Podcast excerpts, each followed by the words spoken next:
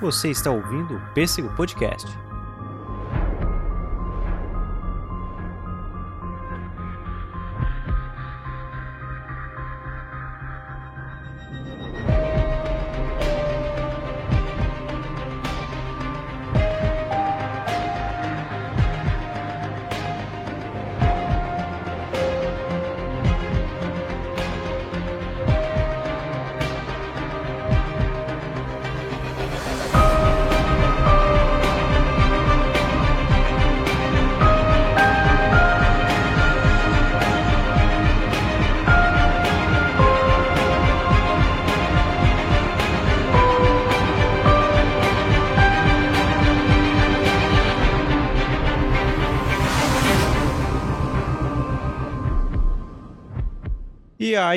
Atômicos e atômicas, esse é mais um Pesco Podcast. Sejam muito bem-vindos, muito obrigado pela sua audiência. E antes que eu esqueça, falar sobre Podcasts Unidos, procura lá no Instagram, arroba Podcasters Unidos. Um, um, assim, ó, é uma ideia fantástica, a galera tá aí lá juntando a comunidade de podcasters independentes. Então, vai lá dar uma moral e conheça diversos podcasts, programas maravilhosos, feeds maravilhosos. Tá lá, é um trabalho muito bacana. Então, parabéns ao pessoal do Podcasters Unidos, que eu tava para falar deles há um tempo e eu não falei.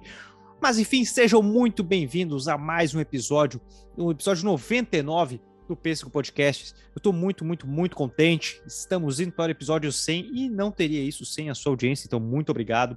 Vai lá conferir os episódios anteriores, está fantástico. O episódio anterior foi um especial dos 20 anos de Harry Potter, então tá muito bacana. E o episódio de hoje, meus amigos, meus amigos, vamos falar sobre um personagem que eu tenho um grande carinho, um grande carinho e que tá que tá para ter um reboot.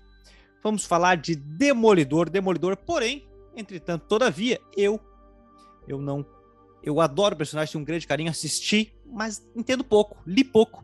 E para falar, obviamente, eu tenho que chamar alguém que entenda do personagem, e é por isso que eu convidei Nicolas Castro muito, muito, muito obrigado pela sua presença. Seja muito bem-vindo ao Peso Podcast. Oi, gente. Primeiramente, obrigado aí, Pedro, um amigo meu de longa data, pelo convite. Que responsabilidade estar aqui falando sobre um personagem que eu tenho um carinho tão grande assim, ainda mais estando nessa posição de especialista de Demolidor. Então, bora lá, vamos fazer um programa bem legal, porque eu adoro falar de Demolidor. E como eu, como eu comentei ali no início, é, é muito bacana falar sobre, eu tenho um grande carinho, gosto do personagem, mas acabei lendo pouco. A, a minha namorada, que já participou de diversos episódios aqui, ela gosta, ela já leu, ela entende muito mais de Demolidor que eu.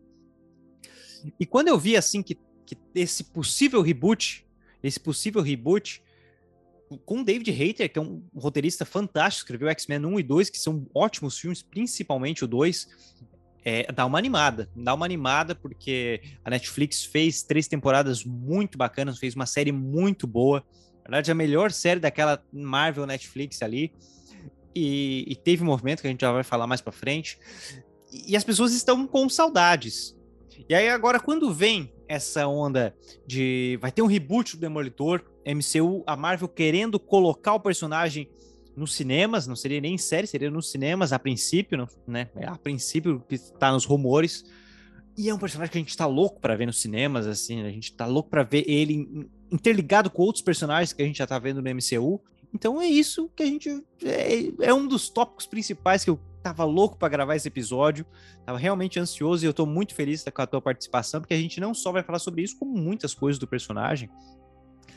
Mas e aí? Exatamente, exatamente. A gente vai falar é, desse possível reboot, já vamos dar um contexto de por que é possível, por que reboot.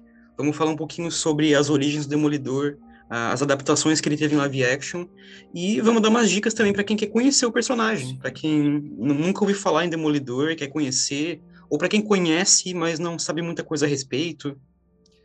Mas e aí, acha que Charlie Cox volta? Cara, eu acredito que sim, e na minha opinião, se ele não voltar, é um erro. Porque, para mim, o Charlie Cox é o demolidor definitivo, ele é o, o Matt Murdock definitivo, ele fez um trabalho maravilhoso na série. E, cara, de coração, eu espero muito ter ele de volta. Não só ele, mas todo o elenco, que é incrível pra série, sabe? Ficou muito bom, né? Nossa, o muito elenco. bom. Assim, é, realmente ela foi a exceção das séries Marvel Netflix. É, eu, eu pessoalmente eu gosto de algumas outras, eu gosto muito de Jessica Jones, eu gosto muito do Justiceiro, mas o Demolidor não, é uma pérola. Eu não cara. assisti Justiceiro, não assisti Justiceiro. Ficou Mas eu bacana, gostei sério. muito do ator, gostei muito do ator. Achei ele coube muito bem no papel. É, o, o John Bernthal, que é o ator que fez o, o Justiceiro, o Frank Castle, dessa leva Marvel Netflix que teve lá uns anos atrás, ele foi o ator, assim, mais famoso, né, Pedro? Porque ele veio Foi. do Walking Dead lá. Uhum. O- assim, o Charlie Cox agora, ele ganhou fama com o, o Demolidor. O, o próprio Vincent D'Onofrio, ele é um ator de peso, sabe? Ele fez o Nascido para Matar, do Kubrick lá, mas ele não era um ator muito conhecido para um público geral. Então, todo esse elenco era uma galera, assim, que não tinha um nome, assim, tão No destaque na mainstream, galera né? geral. No mainstream, exatamente. Verdade. E, cara, eu não, é, não vou falar com propriedade do Justiceiro, as outras levas, assim, o, que o Justiceiro já estreou num período que tava bem complicado para eu assistir coisas, então eu tava tendo que peneirar muito bem o que assistir.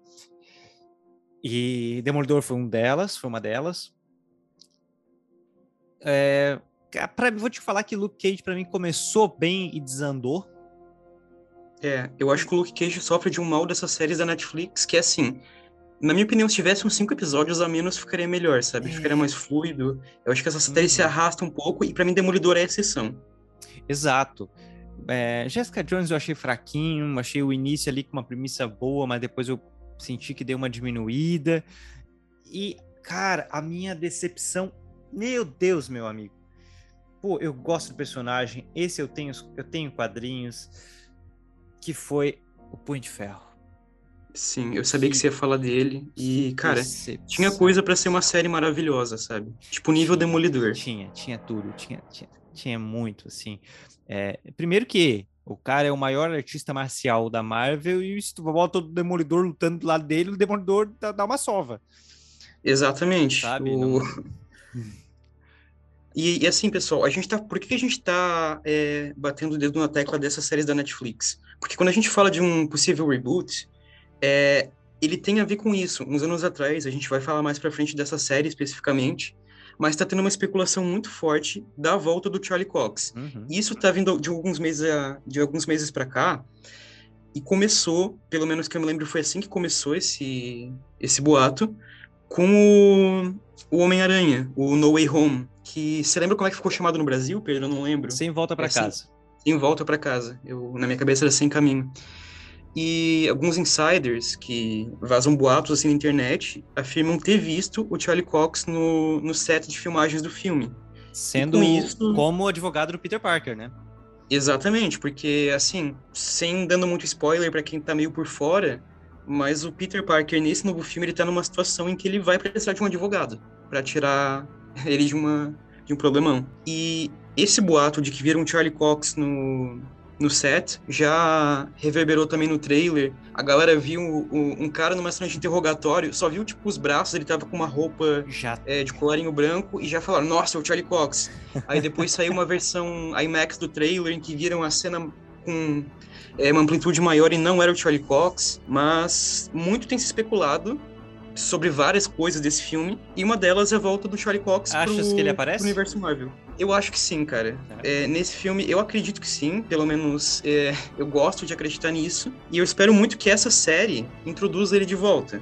E, e não é apenas esse boato da volta da, do Demolidor da série pro MCU. Porque estreou ontem, hoje é dia 25 de, de novembro, ontem dia 24, estreou a série Hawkeye no Disney Uhum. Plus.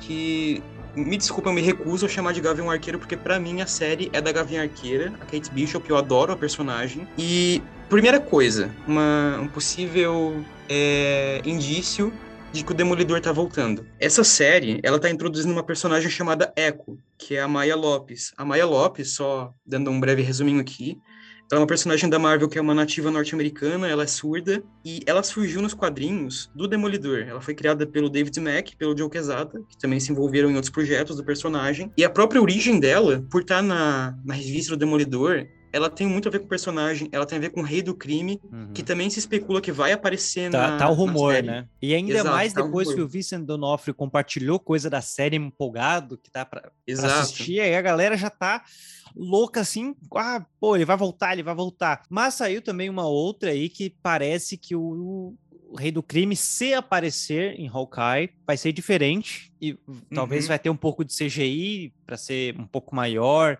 E aí o pessoal Verdade. agora já tá na dúvida: será que vai ser o Vincent D'Onofrio? Será que será outro? Enfim, é, eu tô ansioso. Eu, eu, eu tô gostando muito dessas séries é, Disney Plus. Eu tô gostando também. Eu tô gostando bastante. Eu tô, tenho que maratonar. É, a única que não me pegou muito foi o Arif, mas de resto eu achei bem o Loki, bacana. Eu não vi o Loki ainda. Cara, tá legal o Loki. Tá bem é, legal. Meu irmão assistiu e falou: Cara, é, tu, tu vai gostar muito. É um pique que tu gosta, assim. E preciso maratonar. Mas tô gostando bastante. Tô gostando bastante. E tô ansioso. É.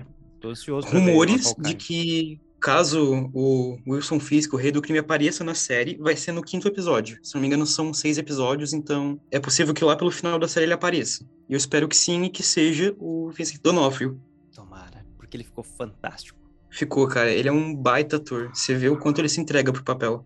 Ele ficou muito bom como rei do crime. Ele ficou muito bom, sabe? E rei do crime é um personagem que a gente tem é, um, uma ânsia de assistir desde. Ok, nós tivemos no filme de 2003 Demolidor, mas é uma ânsia desde a série animada do Homem-Aranha, dos anos 90, e aquele rei do, do crime é, envolvido com muita coisa de, com terno branco, por mais que o Clark Michael Duncan também era fantástico. Até ele fez o Rei do Crime no naquela a nova série animada do Homem-Aranha, lembra? Ah, eu lembro, eu tenho um DVD e dessa era ele, pô, série. achava muito massa. Uhum. Era aquela série que era meio que 2D, 3D, um meio termo, né? Que passava na Globo era um 3D chapado. Aí Isso. tentava uhum. e, e passar a impressão de 2D e ficava aquela coisa, tipo, travada. E eu gostava. Tinha seu charme na época, né? Tinha seu charme. Eu gostava eu muito gostava, desse desenho. Eu gostava. Não vou negar, Esse cara, eu não sabia que era ele que dublava. Que, que bacana. Legal, né? Uhum. E aí, depois de um bom tempo sem Rei do Crime na, nas telas, veio o Vincent D'Onofrio entregando uma interpretação maravilhosa. Cara, ele é, ele é excelente. Ele consegue passar muito bem é, todo o drama, todas as camadas emocionais do personagem, porque ele é um personagem complexo, sabe? Ele é um personagem muito difícil de interpretar e o Donofrio você vê que ele se entregou, sabe? Ele se entregou uhum. muito pro papel, você vê isso em cada fala dele, em cada gesto. Parece que a qualquer momento ele tá segurando alguma coisa dentro dele que tá para soltar, sabe? Eu... Ele é um homem, ele é um homem culto assim, ele é um homem educado, mas parece que ele segura um monstro dentro dele que tá Isso, isso. E tá assim, muito bem trancado. Sabe? Eu sinto falta isso, eu, eu sentia limitado, trancado na série série da Netflix por ser Netflix, porque o rei do crime, ele é um rei do crime. O cara tá envolvido com muita coisa, sabe? Desde contratar vilões pesados, é, assim, ó, é, tá, até vai estar tá para sair uma nova, uma nova fase do uma nova um novo arco da Marvel que eu tô bem curioso para ler, que é ele vira prefeito e ele proíbe super-heróis de Nova York e contrata os... Já saiu essa fase. Já, Já saiu? saiu? É, é, eu, eu tô um tempo assim sem acompanhar os quadrinhos da Marvel, mas até uns tempos atrás ele era presidente. Presidente, não, perdão. Ele prefeito. era prefeito de Nova York, cara. Ele, inclusive, ele ganhou as eleições com golpe mesmo. Aham. Uhum. E aí tá pra. Não sei se já tá saindo essa que ele proibiu os heróis de Nova York. Eu acho que já saiu, cara. Eu não tenho certeza que eu não acompanho quadrinhos assim mensais faz um tempo, mas pois eu acho é, que já saiu. Cara, deu uma parada também. E eu tava conversando com, com o JB também, colega que participa às vezes aqui é, outro grande fã de Demolidor, e a gente estava comentando que ambos estávamos loucos para ler essa fase. Se já saiu, eu vou dar uma olhada. Mas a ideia é isso: ele vira é, prefeito, é, proíbe os heróis e contrata os, os vilões para serem meio que os capangas, ficar nas delegacias, assim, ó, se vê um herói, tu tem que pegar lá. E assim, é, eu estou exemplificando com isso para mostrar que ele é um personagem que ele tem um poder tão grande pela questão da corrupção e poderio econômico que ele às vezes utiliza de vilões famosos como capangas. E assim, o Vicente D'Onofrio, como personagem, ele é um cara que ele tem como entregar esse esse rei do crime, esse cara que ele consegue comprar os vilões, ele consegue comprar é, grandes feitos. Infelizmente, na série da Netflix fica limitado porque tem a limitação da questão de participações. E Sim. por ser uma série. Agora, se tu bota um personagem desses num MCU da vida, meu amigo, dá pra fazer muita coisa. Cara, dá, com certeza. Mas assim, Pedro, é, você não viu a terceira temporada, né, do Demolidor? Não, não. Eu acho que se episódio. você, se você pegar essa temporada, você vai se saciar melhor que isso aí. Porque ele mostra, assim, todo o poder do rei do crime, o poder, assim, de influência, de corrupção. Você vê até onde ele é capaz de chegar. Tanto é que, assim, é... eu não sei se é bem um spoiler isso, é meio que um soft spoiler, mas na terceira temporada ele é chamado de rei do crime pela primeira vez, por Enfim. seguidores dele. É, ele não, até então ele não tinha sido chamado. Uhum. Ele era Wilson Não fiz. Fisk ou o empregador, como chamavam ele. Na terceira temporada ele se estabelece como o rei do crime e você vê tipo toda a influência dele, sabe? Cara, que massa. Eu tô no segundo episódio. Vou... Quando eu terminar, eu te aviso. Continua. gente- Vamos falar mais logo também da um pouquinho mais dessa série também.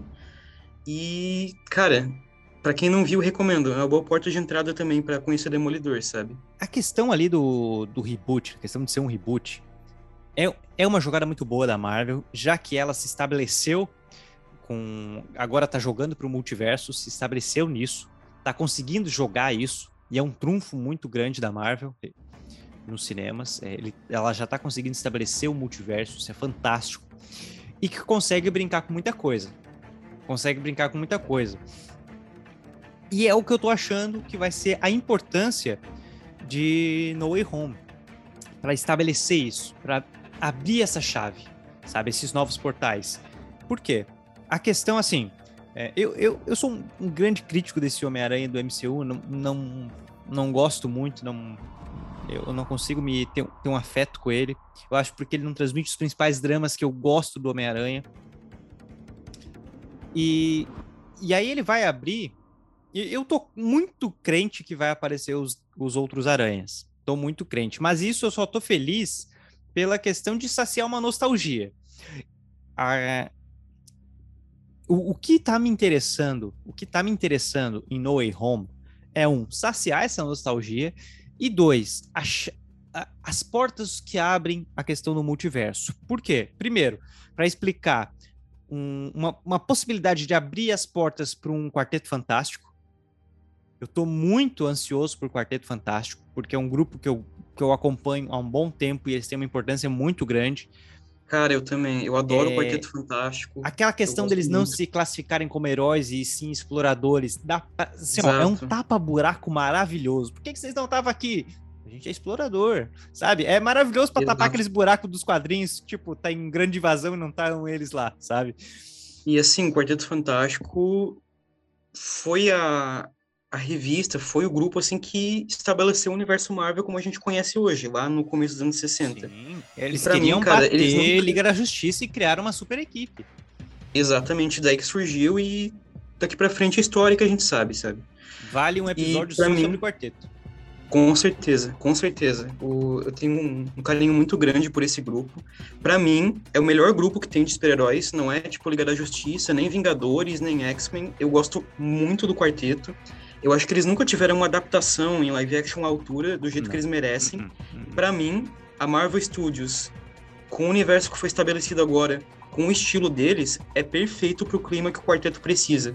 Ainda mais que a Marvel já estabeleceu a questão celestial, não tô falando dos celestiais, falo celestial no além das galáxias, sabe?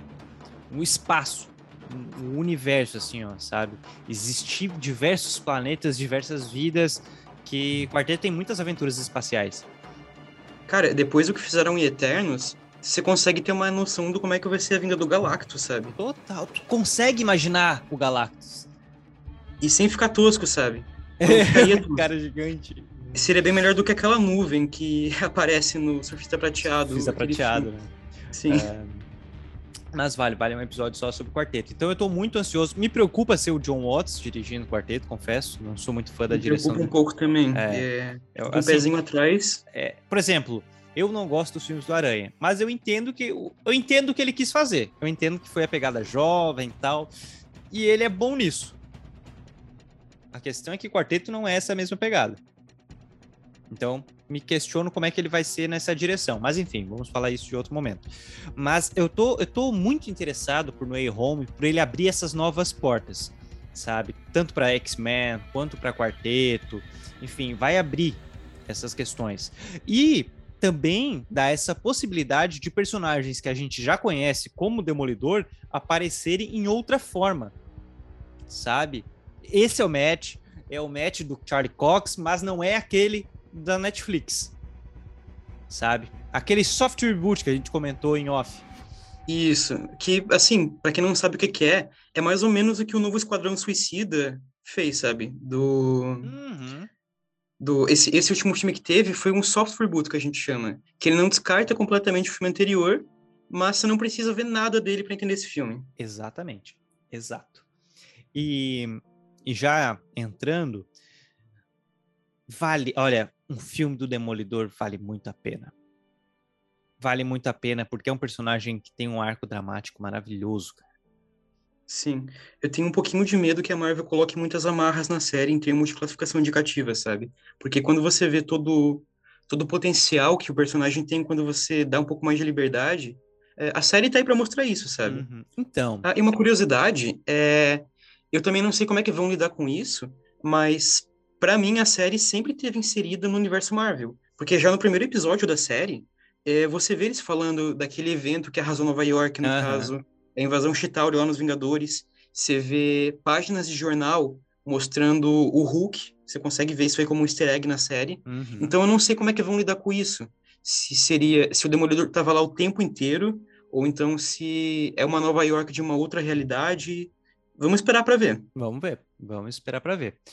E a questão de adaptação, então, é, eu gostaria de ver um filme pela questão orçamentária e ter uma aventura cinematográfica do Demolidor, mas a gente sabe que as séries Marvel Disney Plus têm é, menos amarras em questão de censura, em questão de idade. A gente sabe disso. Então, não sei se seria melhor ser uma série para ter um pouco mais de violência e, e ter mais liberdade, ou traz traz para o cinema com mais liberdade, até porque a gente sabe que Kevin Feige ali, ele tá meio que ainda não quer fazer muita coisa mais 16, né, R-rated, para exceto de, é, depois de muita conversa com Ryan Reynolds, questão do o Deadpool. do Deadpool, que faz sentido, mas é que Ryan Reynolds tem jogo e tem e tem e tem argumento, né? Ele tem culhões é, ele tem um então, peso para isso também, né? Ele já é, estabeleceu bem ele como... estabeleceu, ele produziu, então ele que fez a bilheteria ali. Então ele tá Exato. tá chegando falando como produtor. A questão de Demolidor, tu não tá com um cara produtor ali para debater assim, ó, oh, seguinte, fiz isso aqui, tal, tal, tal, tal, tal, tal. Não, tá, é um personagem na mão do Kevin Feige, nas mãos de ferro da Marvel e que é muito difícil. Então não sei o que, que seria melhor. Não, não sei mesmo. É, a série Netflix nos entregou muito disso, de, de violência, de uma coisa isso, Mas... é, assim, pra quem não sabe, se você for na Netflix e for ver a série, a classificação dela é pra maiores de 18 anos. Então, pois é. a série teve uma liberdade muito grande que você não vê nas séries da Disney Plus, por exemplo. Exato. E, então, é aquilo, né? Vamos ver o que, que vai ser mais. Qual que vai ter mais liberdade. Vai ter mais liberdade. Mas eu tô ansioso, eu tô ansioso. Eu tomara que tenha uma palha. Tomara que tenha uma palhinha em No Way Home. Tomara mesmo. Sim, tomara para dar uma esperança maior pra é, gente. É, pra dar aquele. E assim, se tiver o Charlie Cox, o Vincent D'Onofrio, eu vou ficar muito feliz, sabe? Uhum, com certeza. O... Mas, assim, a, a, série surpreendeu pra caramba. A série surpreendeu pra caramba e tá tendo esse movimento. Um movimento Save Daredevil que, que, é, que é forte e a gente sabe como os fãs têm, têm poder. A gente sabe como os fãs têm, têm força. É, assim, pra, pra quem não sabe, todas as séries da Marvel Netflix foram canceladas lá por 2018. Com Demolidor não foi diferente e isso deixou os fãs muito tristes, porque a série é, ela foi desenvolvendo uma fanbase muito forte, sabe? Tem fãs assim muito fiéis à série e depois disso surgiu o movimento Save Daredevil, que virou até uma hashtag no Twitter, no Instagram, e é basicamente uma galera de fãs que se uniu para tentar trazer a série de volta. E desde 2018, quando a série foi cancelada, eles estão na ativa. Já tiraram foto com Charlie Cox, já tiveram envolvimento com a galera do elenco, é, fizeram camiseta, fizeram bottom, boné. Então é um movimento bem forte. Pesquisa aí por hashtag Save Daredevil, que você vai ver o trabalho que essa galera tem feito. E é aquilo, né? Depois de do Snyder Cut, a gente sabe o poder que o fã tem. Exatamente. Sabe? O Exatamente. fã tem muita força. E, e tomara, tomara que consigam fazer esse soft reboot, trazer o Charlie Cox para o MCU, porque é um personagem que tem muita coisa a ser trabalhado. E aí. Nick, é, aí já vou. Agora ser o ouvinte e vou te fazer perguntas bem sinceras, porque, cara, é um personagem que eu tenho um carinho muito grande, né? E, e, sei lá, quem tá ouvindo pode me chamar de poser. Ah, fala que tem carinho, mas não leu. É, cara, tem tanta coisa para ler.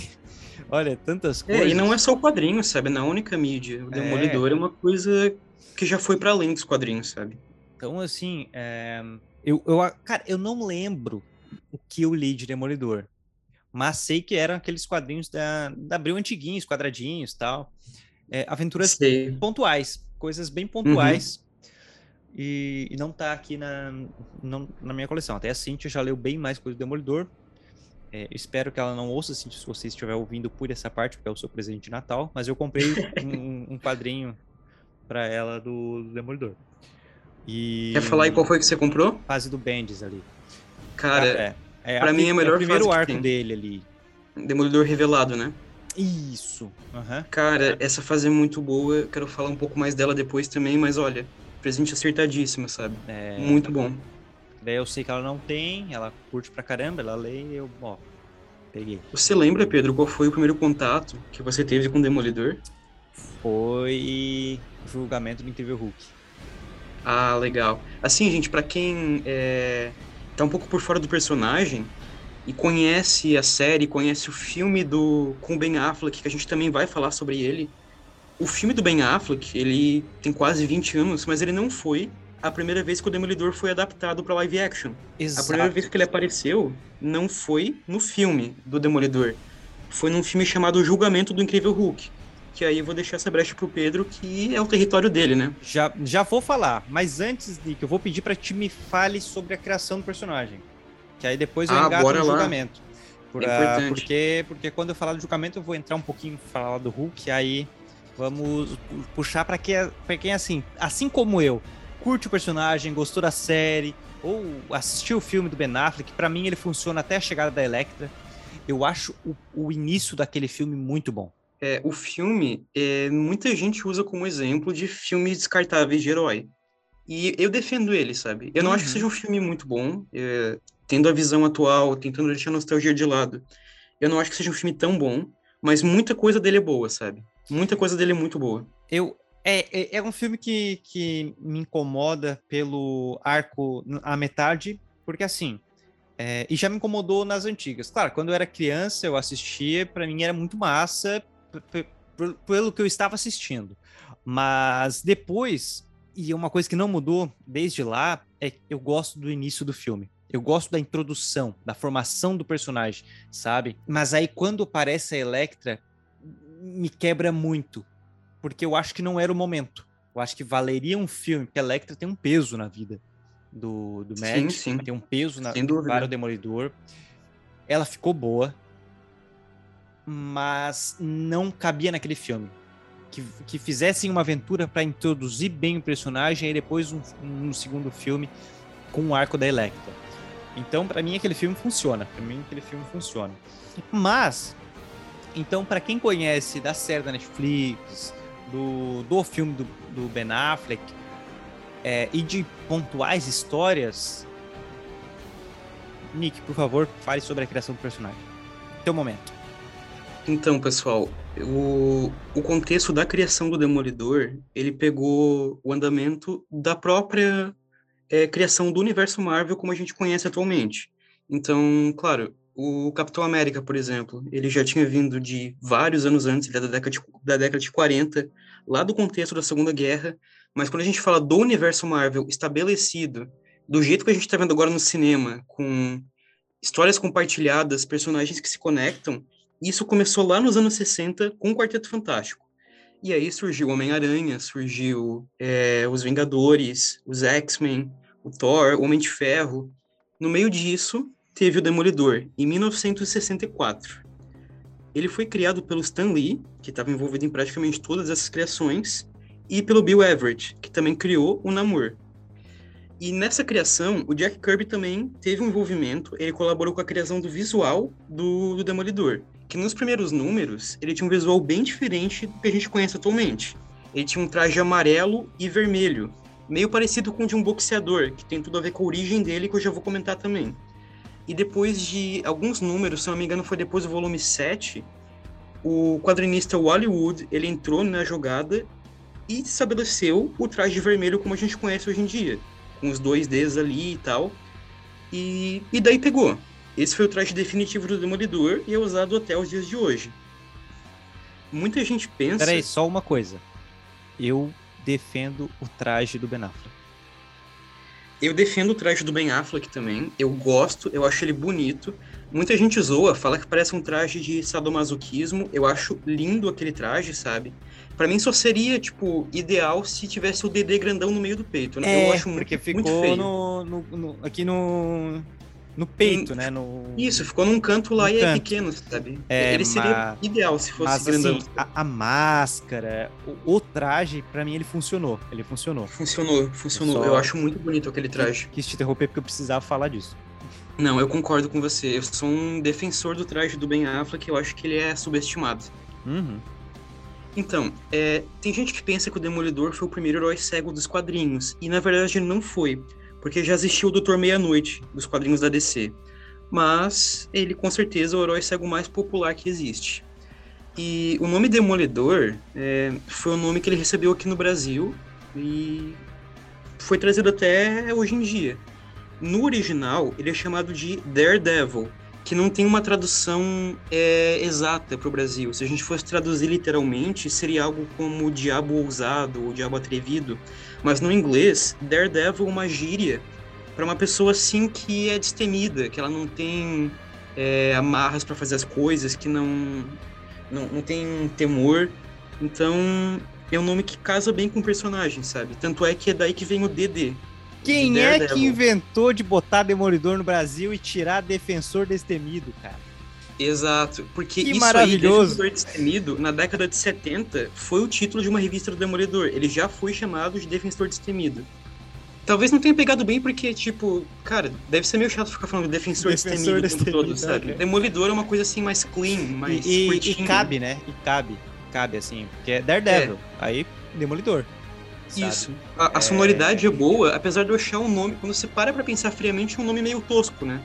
Tanto é que o Charlie Cox, quando veio pro Brasil e falaram pra ele que seria, tipo, Demolish, ele achou meio estranho, sabe? Ele achou estranho, eu lembro da entrevista. Sim. Mas, é, e realmente, é que eu. Cara, quando. Eu acho que foi ano passado que eu descobri essa de- do Defensor Destemido. Eu ri Aham. muito, porque é, é palha, mas faz sentido. Faz sabe? sentido por Porque, causa assim, ó, do duplo D É. e por causa do significado de Daredevil, sabe? É uma Tu coisa que faz imagina. sentido. Tu tá trazendo um personagem pro Brasil. Primeira vez que vai aparecer num quadrinho. Bota ali. Ah, que nome que a gente vai botar, gente? Ah, qual é o nome em inglês? Daredevil, D&D. Pô, Não é uma coisa, não, não é óbvio de traduzir, sabe? É não tem, difícil, você não tem uma é tradução difícil. exata. É difícil traduzir Daredevil. Já existia, eu não sei se você sabia disso, Pedro. Já existia um personagem chamado Daredevil, que não tem nada a ver com Demolidor, sabe? É apenas o nome. Ele Não, é de uma sabia. editora chamada Lev Gleason, que ela já nem existe mais, ela faliu, sabe? E aí o Stanley pegou esse nome e tal e incorporou o personagem. Mas deu problema de pegar o nome ou foi tranquilo, sabe? Cara, não deu problema. Eu não sei se a editora já tinha falido na época. Eu acho que não. Ou Uhum. então o personagem estava em desuso já, mas não, não deu problema, sabe? Eu, eu- tiveram outros personagens que tiveram isso agora. Eu não lembro exatamente quais. Mas outros personagens. É, o próprio Capitão Marvel, né? Você tinha antes o Shazam também, que exa- é, já. o Capitão Marvel vezes era no- no tempo da Wiz Comics, né? E até a Marvel nem, nem era Marvel ainda. Exato. Depois de um bom tempo de processo judicial que ficou. Agora se chama Shazam, não chama nem mais Capitão Marvel. Exatamente. É um personagem que eu tenho um grande carinho e que, quem tiver curiosidade também, tem um podcast sobre o Shazam aqui no Pêssego. É isso aí. Então, gente, basicamente esse é o contexto da criação do, do Demolidor. Então vamos falar um pouquinho agora sobre o personagem em si, que tal? É, eu ia te perguntar, tu, antes da gente começar o episódio, tu falou que ele tem mais de uma origem, né? Então, isso é uma coisa que quem lê quadrinho tá acostumado, é uma coisa bastante recorrente. Uhum. Então, assim, principalmente com personagens muito antigos, sabe? Você tem é, quadrinistas recontando a origem do personagem, E é por isso que é complexo falar. A Mulher Maravilha teve isso, o Homem-Aranha teve isso, o Superman teve um monte de história de origem, uhum. o Batman teve também. Com o Demolidor não foi diferente. Eu vou comentar um pouco sobre essas origens. Até porque são personagens lá dos anos 60. Então pensa, pô, Exato. tu tem que às vezes mudar um pouco a origem para trazer para o público atual. Exato, aconteceu isso com o Homem de Ferro, que ele era lá da foi da Guerra do Vietnã, eu acho, né, na uhum. origem dele. E depois fizeram um, uma pequena alteração para trazer para os dias mais atuais, sabe? O próprio uhum. filme de 2008 teve isso aí. Mas assim, falando então da origem do Demolidor, Vamos falar primeiramente da origem que o próprio Stan Lee e o Bill Everett trouxeram lá em 64, que é o seguinte: o Demolidor, o, o alter ego dele é Matthew Murdock, que simplesmente chamam de Matt Murdock. Quando criança, é, ele sofria bullying de umas crianças que chamavam ele de Daredevil. É daí que veio o nome Daredevil. Ele era chamado assim, mas era como se fosse uma ironia, porque achavam ele covarde e tal. E o pai dele, ele era boxeador. E ele incentivava o Demolidor, no caso o pequeno Matt na época, a estudar para garantir um futuro melhor, a não, não ser como o pai, sabe, que tinha condições piores na época. E aí, de, aí que difere um pouquinho da origem, porque na história do Stan Lee, é, o, o Matt se acidentou, ele teve um acidente que tirou a visão dele quando ele era adolescente. Quando ele era adolescente, o que aconteceu? Ele salvou um senhor de ser atropelado, que era um senhor cego. É, não gosto muito de coincidências assim, sabe? Uhum. Ele salvou um senhor cego de ser atropelado. E nisso, o caminhão que ia atropelar esse senhor, ele carregava é, uns isótopos radioativos que caíram e atingiram os olhos dele. Isso foi o que cegou o Demolidor. Mas não apenas cegou. Esse isótopo radioativo, que, lógico, Stanley adora meter radioatividade em tudo. Uhum. Então, esse isótopo não apenas tirou a visão do Matt, mas aprimorou todos os sentidos dele. Então, é, a audição dele, ele consegue saber se uma pessoa está mentindo apenas escutando o batimento cardíaco. Ele consegue contar os grãos de sal que tem em um pretzel com o paladar dele. Ele consegue identificar uma pessoa pelo cheiro. Então, todos os outros sentidos dele foram aprimorados, que ao longo dos anos ele foi treinando. E, e não apenas isso. Esse acidente deu para ele uma espécie de sentido de radar, como alguns animais têm, tipo golfinhos, belugas, que o que que acontece? É, todas as ondas sonoras do ambiente servem como uma espécie de identificador de formas de obstáculos, e mesmo sem a visão, ele consegue se orientar no espaço através desse senso de radar que ele tem. Uhum. Esse foi o, o grande diferencial do acidente para ele. E aí, o que aconteceu foi o seguinte: na fase da adolescência, o pai dele, deixa eu só confirmar uma parada se o pai dele foi morto na adolescência, que eu acho que foi isso. E, cara, uma coisa que eu gostava muito na, no filme de 2003, eu gostava muito, principalmente do, da dublagem, eu achava maravilhoso. Alexandre eu gostava Moreno, da dublagem. Alexandre Moreno como Matt, é, a hora que ele falava, meu pai era boxeador. Puta nossa, tava um arrepio. Cara, a dublagem dele é muito boa mesmo. Meu pai era é boxeador, é eu, cara, que maravilhoso. O drama do pai dele era muito legal. Então, ainda na adolescência, depois que o Matt já tinha perdido a visão, é, o que aconteceu foi o seguinte: o, o pai dele, Jack Murdoch, ele se recusou a entregar uma luta, porque ele ganhava várias lutas financiadas por um mafioso chamado Arranjador. Participou de uma luta em que ele supostamente deveria perder. Ele foi pago para entregar essa luta e ele não quis entregar essa luta para não desapontar o filho. O que aconteceu em seguida, ele foi morto pelos capangas do, do arranjador. E a partir daí que começa, de fato, a, a, as origens, as raízes do Demolidor. É a partir do senso de querer justiça para o pai dele. Nisso, é, tempos depois, eles formam em direito e tal. E a figura do Demolidor surge na tentativa de trazer justiça pro, pro assassinato do pai dele. Uhum. Então, o que que acontece? Só mais um cortezinho aqui, rapidão. Não, não na verdade nem preciso cortar, porque eu, eu vou falando enquanto tu, tu procura. É, ah, tá. Seria legal, cara, porque é engraçado, né, as coincidências do cinema aí, ó. Porque o uhum. Fog de 2003 era o John Frevaux, diretor de Homem de Ferro. O, o cara, uhum. na verdade, que estabeleceu o MCU. Exatamente, que... deu start lá para tudo. Eu ia falar John isso, inclusive, eu falar do é filme. fantástico. É eu, um... gosto, eu não gosto do fog dele, mas eu gosto dele como diretor. O fog dele é meio raso, é meio vazio. É. É, não, não tem a profundidade. Dele. Na verdade, ficou meio que o alívio cômico do filme, né? Uhum. E seria interessante colocar assim uma participação, alguma alguma coisa do John Frevaux no num Demolidor do MCU, seria legal. Seria legal mesmo. Uhum. É, posso voltar aqui então? Claro, claro, tá com a ficha aí. E pode me interromper, cara, pode chegar aí com a informação. Então, depois de todos esses eventos, o, o Matt fez a. Ele que fez a própria roupa dele nos quadrinhos, que é aquela roupa amarela e vermelha que durou algumas edições. E ele foi atrás de justiça. Ele não, não ia matar, porque o, o Matt ele tem todo um contexto católico muito forte, que eu já vou falar disso também. Eu acho muito bonito isso, cara. Eu acho muito acho legal, para mim, um dos charmes do personagem. Uhum. E ele não queria matar, ele queria apenas levar eles pra justiça. Mas o próprio arranjador, numa perseguição com o Demolidor, ele faleceu de um ataque cardíaco. E o, o, de fato o executor do, do pai dele, que foi o Slade, que era um mafioso a serviço do executor, do, do arranjador, perdão, é, ele de fato foi preso. O Demolidor pegou ele e, e levou ele para a justiça como ele gostaria de ter feito. E nisso, tendo feito isso tudo, ele continuou com a figura do Demolidor, como um justiceiro mascarado que usava as habilidades dele para trazer justiça para quem não podia.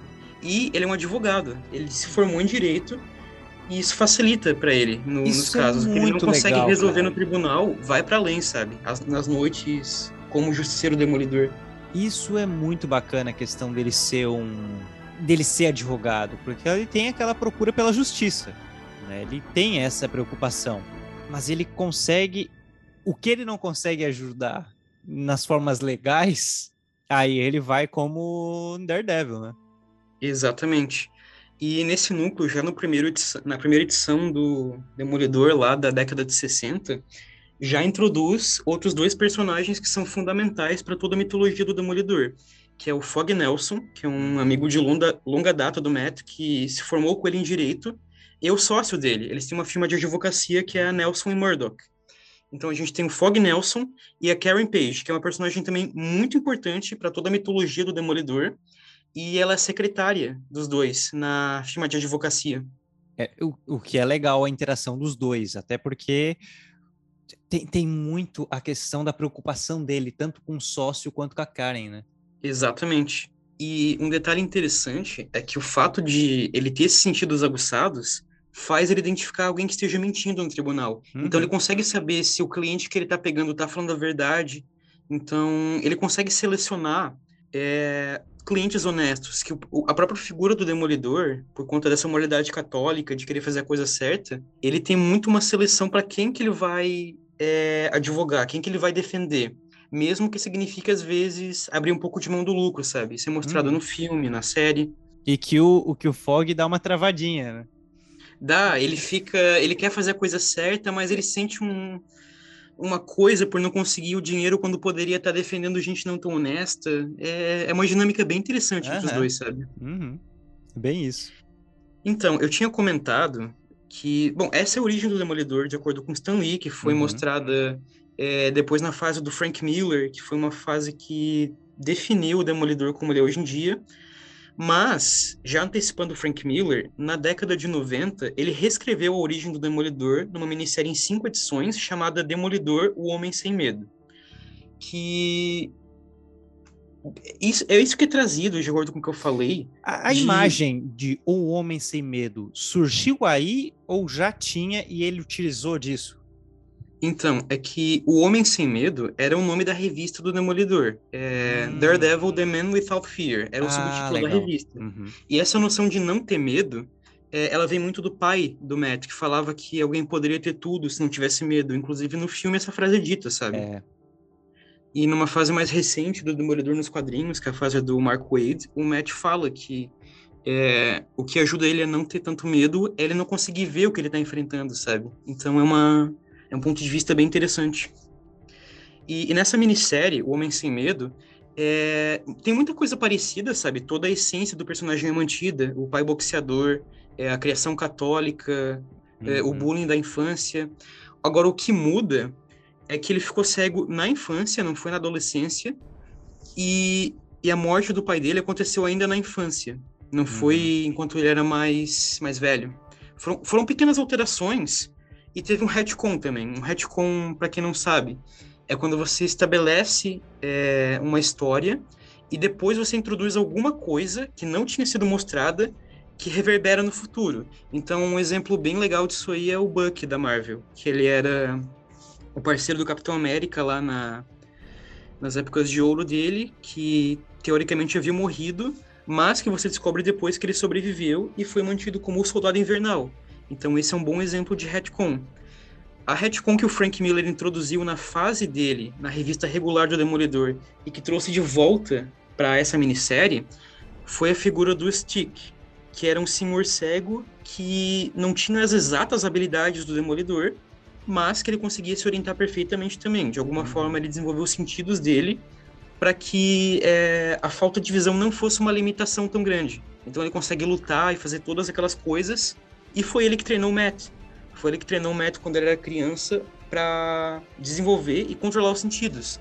Porque imagina, você ter a sua audição, o seu paladar, o seu tato é, elevados à enésima potência, cara, você ia enlouquecer. Uhum. Você ia estar escutando coisa de toda a vizinhança, sentindo uma invasão de odores, é, a, a, própria textura da sua roupa ser incômoda, sabe? Então o treinamento tudo, com o Stick foi tá fundamental. agoniante. Sim, exatamente. O Stick então surgiu com o Frank Miller. Isso, o Frank Miller introduziu o personagem do Stick lá na fase regular dele, e depois ele trouxe para essa nova origem, de acordo com a visão dele, que é o Homem Sem Medo.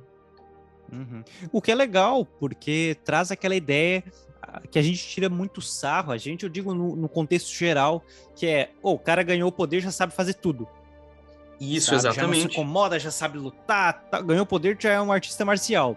Exatamente, Enquanto você que traz uma brecha da questão do treinamento, exato, exatamente. Exato, exatamente. Então, o Frank Miller, ele conseguiu amarrar algumas pontas soltas de uma maneira assim, excelente. Tanto é que essa história do, do Stick, do treinamento dele, foi é, ilustrada na série da Netflix. Você tem a figura do Stick, que é um baita personagem, eu gostei muito de como ele foi retratado no seriado. E basicamente a mitologia do Demolidor consolidada dessa forma, sabe? O Frank Miller introduziu tempos depois a Elektra também, na como uma personagem que surgiu ainda na adolescência do Matt, na época da. Na adolescência não, né? Na juventude. Na época em que ele era um jovem adulto, na época da faculdade. E, cara, a Electra hoje em dia é uma personagem fundamental pro próprio Demolidor, sabe? Ela já, já transcendeu a figura do Demolidor, mas ela é uma peça fundamental na, no personagem. E ela foi criada pelo Frank Miller também. Foi, né? Foi ela que trouxe hoje, basicamente, falar de Demolidor sem falar de Electra. Exatamente. Quando a gente fala do Frank Miller, é importante dizer que é o seguinte: a fase que ele teve no Demolidor, quando ele começou, ele não é o Frank Miller que a gente conhece hoje em dia. Então, ele não tinha feito é, Ronin, ele não tinha feito Cavaleiro das Trevas, não tinha feito Batman 1. Ele era um Frank Miller bem jovem e iniciante. Uhum. Então, o nome dele não tinha o peso que ele tinha na época. Ele foi colocado na revista do Demolidor, porque naquela época a revista do Demolidor não estava vendendo tão bem, não era uma revista muito popular. Então, tipo, cara, bota esse jovem aí, sabe? Vamos ver o que ele pode fazer. Ele começou como desenhista apenas. Na, nas primeiras edições do Frank Miller, é, ele apenas ilustrava. Tem até o Homem-Aranha numa das primeiras histórias, é uma história bem bacana. E com o tempo, ele foi pegando o roteiro, ele foi estabelecendo algumas ideias para serem colocadas na, nas revistas lá. Uhum. E enquanto fazia isso, ele foi tecendo aos poucos a figura do Demolidor como a gente conhece hoje em dia. Então, assim, no começo, na criação do Demolidor, ele era um personagem mais bem-humorado, mais divertido. Ele era quase um Homem-Aranha, sabe? Ele era piadista. Sim. O Frank Miller começou a dar um aspecto mais urbano, um aspecto mais soturno pro Demolidor. Ele passou a ser, de fato, um herói das ruas, sabe? Um herói mais ah. sombrio. A própria cidade de Nova York, com a parte lá de Hell's Kitchen e tal, que é o cenário do Demolidor, é explorado como se fosse um próprio personagem na, nas histórias. Então você tem explorados bueiros, docas, becos, bar, você tem o bar da Josie sendo consolidado na mitologia do Demolidor. E essa cara que a gente tem do Demolidor hoje em dia, é, a gente pode falar que tem um peso enorme do Frank Miller naquela época.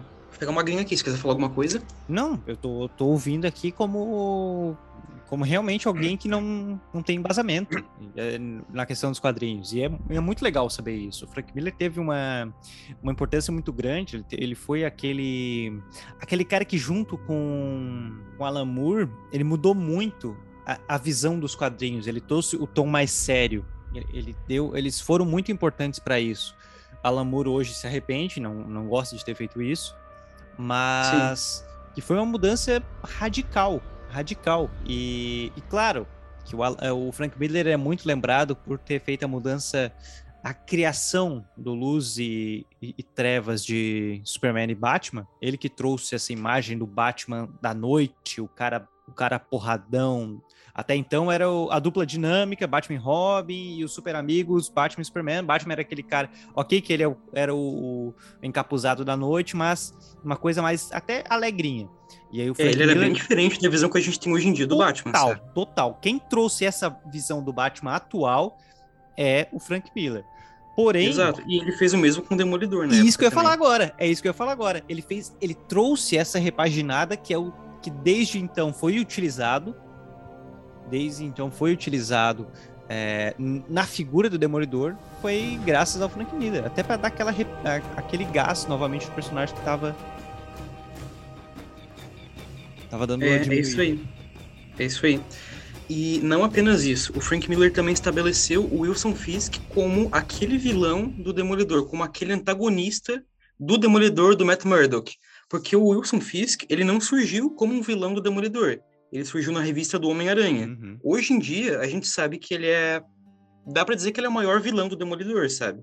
E quem, foi... e quem introduziu isso e consolidou de fato os dois como é, antagonistas um do outro foi o Frank Miller na fase dele. Cara, que massa. É, realmente, eu conheci o Fisk.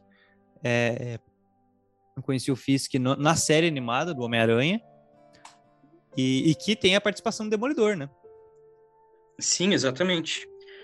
É, o Wilson Fisk, então, ele é, é aquela figura clássica de um mafioso, sabe? De um chefão do crime organizado que tem influência é, em assassinos, na própria polícia, na política.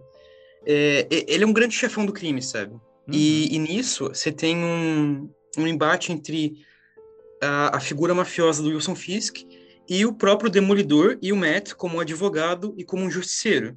Você tem um embate entre essas duas personalidades e tem essa rivalidade que segue até os dias de hoje entre o Wilson Fisk e o Demolidor. Cara, que massa. Você não pode perder o julgamento do incrível Hulk. O que pode acontecer quando um homem que se transforma num monstro vai parar no banco dos réus? Responda a pergunta! Responda a pergunta! A resposta é uma só. Vai ser difícil manter a lei e a ordem com essa fera em ação. O julgamento do incrível Hulk. Nesta sexta, na sessão da tarde antes da gente falar da fase do Bendis, aí eu já puxo pro. Já falar do julgamento do Incrível Hulk, porque foi lá que eu vi o personagem. É, que, que, que, me. Foi meio que junto ali com o filme de 2003, sabe? Foi meio que nessa, nessa mesmo momento. Eu cresci assistindo é, a série do Incrível Hulk. Eu alugava fita, assistia na TV sempre que passava, e hoje, se estiver passando um episódio de O Incrível Hulk, eu vou parar e eu assistir. Para mim, aquele é o Hulk. Eu tenho Sim. um carinho muito grande. E é por isso que eu defendo o filme de 2008. O pessoal dá uma caída de pau, assim. Eu gosto, porque para mim foi uma homenagem muito bonita. Desde a da origem do Hulk, é, basicamente fizeram a mesma da série. Tocou a musiquinha The Lonely Man no filme, então aquilo ali me arrepia se eu ouço. De vez em quando eu tô caminhando, eu, eu, ouço essa música. Para mim, essa é a visão que eu criei do Bruce Banner que é aquele cara triste, aquele cara que ele tenta lutar contra o seu próprio monstro, sabe? Que ele, às vezes sim, ele vai usar aquilo ali, ele vai salvar, mas tem um preço dele ter aquilo ali. Por... Então eu gosto dessa figura melancólica do Bruce Banner, mesmo que ele faça, ele consegue ajudar tanto sendo Bruce pelo seu conhecimento científico, ele consegue colaborar com as pessoas com isso, mas ele também às vezes precisa ser é, o Hulk. Ele precisa ser o Hulk. E, eu acho é, muito e o próprio Lou Ferrigno apareceu no filme de 2008, né? Do, do Incrível Hulk. Ele, ele, fez uma pequena pontinha lá como um, um segurança, né? Exato. E o Lou Ferrigno é um grande crítico do Hulk agora de do Mark Ruffalo. Porque... É, porque caso você nunca tenha visto, né? O Lou Ferrigno, ele era um cara... Tipo, ele, ele é imenso, ele é fortão. E ele se pintava de verde, sabe? Ele não Sim. era um Hulk em CGI ou coisa assim, era um cara grande, forte e pintado. Fisiculturista. Um Se você pesquisar aí, Isso. Luferino, é, ele só perdia pro Schwarzenegger. O cara é um monstro, sabe? Ele era enorme. Era gigante. Ele realmente só perdia pro Schwarzenegger, que é o Conan, né? Que não é à toa que o Schwarzenegger ficou a figura do Conan, porque o cara é gigante. E... Pra ter a contraparte, né, do Mas, o- Bruce o Banner, Nick- do Hulk, você tinha um outro ator fazendo o Bruce Banner. Tu já viu o, o Luferino como Hércules? Cara, não vi. Onde é que foi isso? Tá. Eu acho que são dois filmes que tem. Eu não assisti, só vi as capas. Ele tá maior. Ele conseguiu ficar maior, cara. Aquele bicho já era um, um, um- um colosso. Era uma montanha, né? É. E aí ele conseguiu ficar maior. Aí tem umas cenas que ele tá com uma galera do lado, assim, até parece que tu esticou a imagem, sabe? Porque Nossa. não é, não é normal, não é normal. Enfim. E aí tinha, né, ah, essa série do. A série do Incrível Hulk, ela durou ali de. De 77 a 82, 80 episódios. De 80 a 82 episódios, dependendo de onde foi transmitido. Cara, eu não sabia que era tanta coisa assim. Sim, com Bill Bixby interpretando Bruce Banner, no caso na série David Bruce Banner, então ficava David Banner. O criador da série não gostava de nome Bruce, então ele botou David Bruce Banner. E e o Bill Bixby para mim era fantástico, maravilhoso como Bruce Banner, ele passava uma E ele também era calma. diretor, né, Pedro? Ele, Ele dirigia filme do Hulk. Ele, ele era um artista completo, cara. Ele era produtor, ele era ator, ele era diretor, ele, ele, ele imergia no que ele estava trabalhando. Era um projeto bem pessoal dele, né? ele Era, se entregava é. bastante com, com o personagem, com o projeto. Marcou muito, sim, e era maravilhoso, porque ele conseguia passar um tom cômico, um tom triste, melancólico, né? E, sim, aquele, sim. e aquele tom assim de. aquela clássica frase que até agora a, a chamada de Tio Hulk pa- é, parodiou. é, Você não vai gostar de me ver irritado. Sabe? Sempre com aquela calma. E, e, e o sucesso foi tanto da série, cara, porque na real foi- foi meio que o que estourou. O que estourou o personagem. Foi, foi assim, foi um fenômeno na televisão. Foi um fenômeno. Sim. E. E, Pode falar. e assim, por que, que o Pedro tá falando tanto da, da série do Incrível Hulk e dos filmes do Incrível Hulk? Porque foi nesse contexto que o Demolidor surgiu no live action. Como eu tinha falado, não foi no filme com o Ben Affleck. Foi nesse aqui Exatamente. que ele. Eu, eu vou deixar pro Pedro porque eu não vi esse filme, eu vou confessar. Eu É. não vi o julgamento do Incrível Hulk, então eu quero que ele dê o contexto pra vocês de onde é que o Demolidor se insere nessa história. O... Depois do final da série, né, foi... Não lembro, eu não lembro a quantidade de temporadas, mas depois desses 82 episódios, quando a série foi cancelada lá em 82, foram cinco temporadas. Em 88, né, seis anos depois, fizer... começou uma trilogia de filmes, de telefilmes. Meio que para resgatar, voltou produtores antigos, para resgatar uma galera que, que marcou na série. E porque, bem isso, o Bill Baxby tinha um carinho muito grande pelo personagem. E então interpretava Bill Baxby fazia Bruce, é, David Bruce Banner e o Lou Ferrigno fazia o Hulk. E era muito legal a transformação, assim. É, eu não sei se tu, tu, tu já viu a, a origem dele na série. Não vi, cara. Desse material muito- todo do Hulk, eu acho que eu só vi a, a morte do Incrível Hulk. Que é, o que É, fecha a trilogia, que é né? o que fecha a trilogia, exatamente. É muito, é muito bom, cara. É muito legal porque assim, ó, ele estuda, ele tá estudando é, casos de, de pessoas que em momentos pesados é, veio uma força é, brutal. Por exemplo, um acidente de carro, a mãe conseguiu uma força de levantar o carro para salvar a filha. E ele começa a estudar esses casos e ele vai tentar aplicar isso com a tecnologia da radiação gama. E aí que dá, que dá o problema, né? O acidente. E, enfim, em 82 a série é cancelada, há seis anos, os produtores voltam com uma trilogia de filmes. E o primeiro filme é hum, O Retorno do Incrível Hulk. O Retorno do Incrível Hulk. Eu não lembro se é nesse que aparece o Thor, mas, mas tem o- a aparição do Thor em um dos filmes. É, é muito engraçado, é, é bem diferente, é bem diferente a, a forma que ele... É, é nesse mesmo, é nesse mesmo. Ele parece mais um deus nórdico, né? E não o, o herói da Marvel. É, porque aí tem um. Eu não vou lembrar o nome do personagem, porque faz muito tempo que eu, que eu assisti. Mas é que tem um, um explorador que ele achou o martelo de Thor. E aí, sempre que ele precisa, ele invoca. E aí o Thor vem. E é muito legal, porque, né, tem a, pela primeira vez, em 88, cara, a gente tem um filme, por mais que seja um telefilme, com um Thor, que também era um ator grandão, brigando, pegando na porrada com o Hulk, cara. Então isso era um fenômeno. Quando eu assisti aquilo lá, meu Deus do céu, que coisa maravilhosa. É, é, era, assim, ó, um espetáculo para mim. Era uma... Era um... Meu Deus, era uma maravilha assistir aquilo. E era o que a Marvel sempre fez nos quadrinhos, né? De você ter uma coisa coesa e conectada, com personagens se encontrando, interagindo. Exatamente. E aí, é, já seguindo, né? Foram três anos seguidos da trilogia. Então, em 88 nós tivemos o retorno do Incrível Hulk, mostrando a épica batalha entre Thor e Hulk. E aí, no ano seguinte, 89, chega o julgamento do Incrível Hulk, que é um filme que me apresentou o Demolidor e eu tenho um grande carinho por, por esse filme, eu acho fantástico.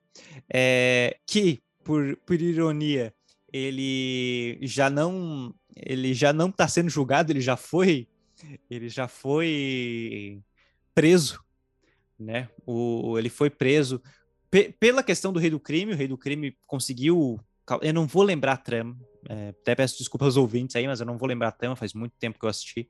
Mas enfim, o Rei do Crime é, fez com que acontecesse essa questão. E o Bruce Banner já tá preso. O filme não, não, tem nem julgamento. O filme já inicia com ele sendo preso pela questão do crime ali do Rei do Crime.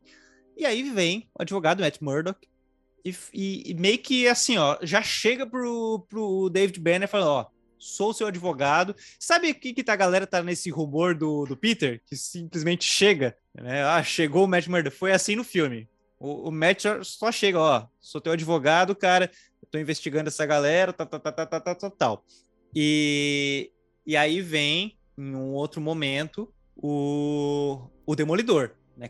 Que não tem a roupa vermelha, né? não tem nenhum D&D, é totalmente preta, é uma roupa totalmente preta, é uma roupa que lembra muito até a da série da Netflix, né? Que é, inclusive, a roupa que o Demolidor usa em boa parte do Homem Sem Medo, do Frank uhum. Miller, que a gente comentou ainda há pouco. O Homem Sem Medo é de que ano mesmo? Cara, eu tava vendo aqui que eu não lembro, é dos anos 90. Eu tô dando uma pesquisada aqui que eu não lembro o ano exato, mas uhum. se eu não me engano, o Homem Sem Medo veio depois desse filme. O, o que faz sentido até, pela questão ali da roupa preta e tal. Quem sabe tenha tido alguma influência, não sei. E e é muito legal, é muito legal, porque a gente é apresentado pela primeira vez para esse personagem cego que, que ele já chega chutando tudo e, e realmente lutando contra capangas de uma forma muito interessante, sabe? Muito interessante. Então ele, ele apresentou um personagem que era muito querido e que levou uma galera a pesquisar quem é Demolidor. Eu, se, assim, ó, eu posso estar falando bobagem, não, não vou confirmar, eu não lembro se veio como Demolidor para o Brasil na dublagem. Tenho uma leve impressão de que foi chamado de outro nome na dublagem brasileira, mas eu não vou Foi conseguir... outro nome, eu ouvi num podcast isso aí, mas eu também não lembro qual foi o nome. É... Foi... Foi, não foi Demolidor, chamaram de outra coisa. Isso eu tenho certeza. No inglês segue Daredevil. No inglês é Daredevil. Sim, segue Daredevil. Mas aqui em português ficou um outro nome, não vou lembrar qual. E mas que me marcou muito, que me marcou demais aquilo. Quando eu assisti, eu assisti na Globo, o julgamento de... Nossa, cara, eu lembro, eu, eu assim, ó, tem um carinho quando, foi, quando dava propaganda que ia passar o julgamento do Incrível Hulk, eu, cara, que maravilhoso, eu assisti aquele filme, foi muito, foi a primeira vez que eu vi o Demolidor, e que eu achei fantástico, e logo em seguida eu já vi o filme, e logo em seguida veio ali, é, em 2003, o Demolidor do Ben Affleck, foi muito legal é, na época também. Mas essa do julgamento do Incrível Hulk foi aonde apresentou não, né, só não só para mim, mas como para muita gente o Demolidor lá em 89. E isso foi fantástico. E até quem sabe tenha sido um gás para que trabalhassem para revitalizar o personagem nos quadrinhos. E aí Sim, em 90, e aí em 90 vem a morte do Incrível Hulk para finalizar essa trilogia e meio que é uma despedida. Porque essa trilogia meio que foi um revival para juntar a equipe sabe? A galera conseguiu se juntar, fez um trabalho fantástico. Nessa, nessas brincadeiras já tinha as aparições do, do Stanley. O Stanley tá no julgamento do Incrível Hulk. Faz uma participação rapidinha na hora que o, que o Bruce Banner se transforma no. Que daí a galera começa a atacar um monte de pergunta no meio do tribunal e ele se irrita e ele vira o Hulk no meio do tribunal. É, galera, isso aí do Stanley vai desde antes da Marvel atual no cinema, sabe? Ele fazia uhum. isso aí há muito tempo. Exato. Então, cara, foi uma de, de uma importância gigantesca para apresentar o Demolidor. E é como você comentou, né, Nick? A questão de já tinha isso nos quadrinhos, introduziam personagem nos quadrinhos e faziam isso nos filmes ali, de uma forma muito bacana. Quem sabe, agora não vou falar com propriedade, mas pela influência que tinham esses filmes, a série e os filmes, trazer o Demolidor, assim como trouxeram o, Hulk no filme anterior, é, possa estar. Tá, o Thor, desculpa, o Thor no filme anterior, possa ter dado um, um gás para trabalhar nas vendas dos quadrinhos.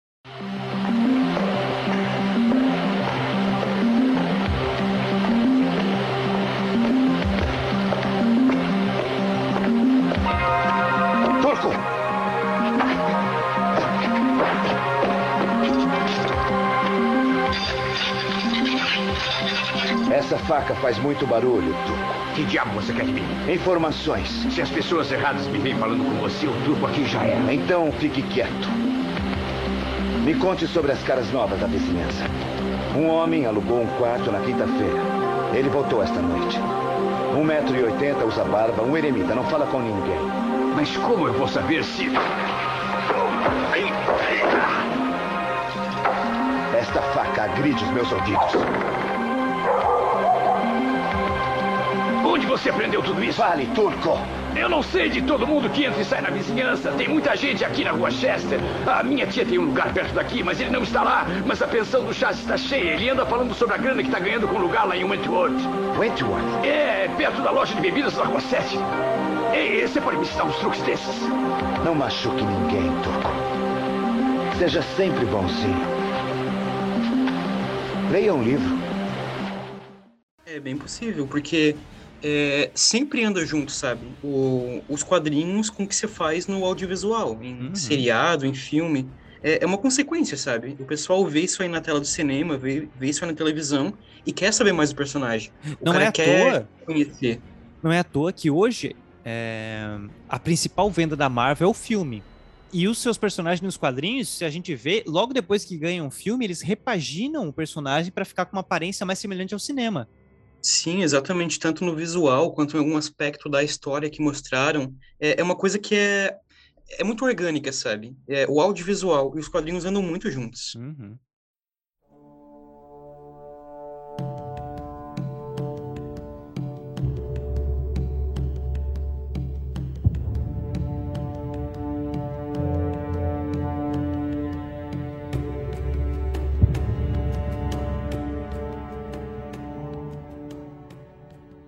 Então, uh, alguns anos depois do julgamento do Incrível Hulk, a gente teve uma adaptação solo do Demolidor. A gente teve, então, lá em 2003, é, o filme Demolidor, que foi dirigido pelo Mark Steven Johnson, que é o mesmo cara que dirigiu o Motoqueiro Fantasma, do, do Nicolas Cage. E esse é um filme que, como a gente comentou, muita gente coloca ele como exemplo de filmes é, péssimos, descartáveis de super-herói.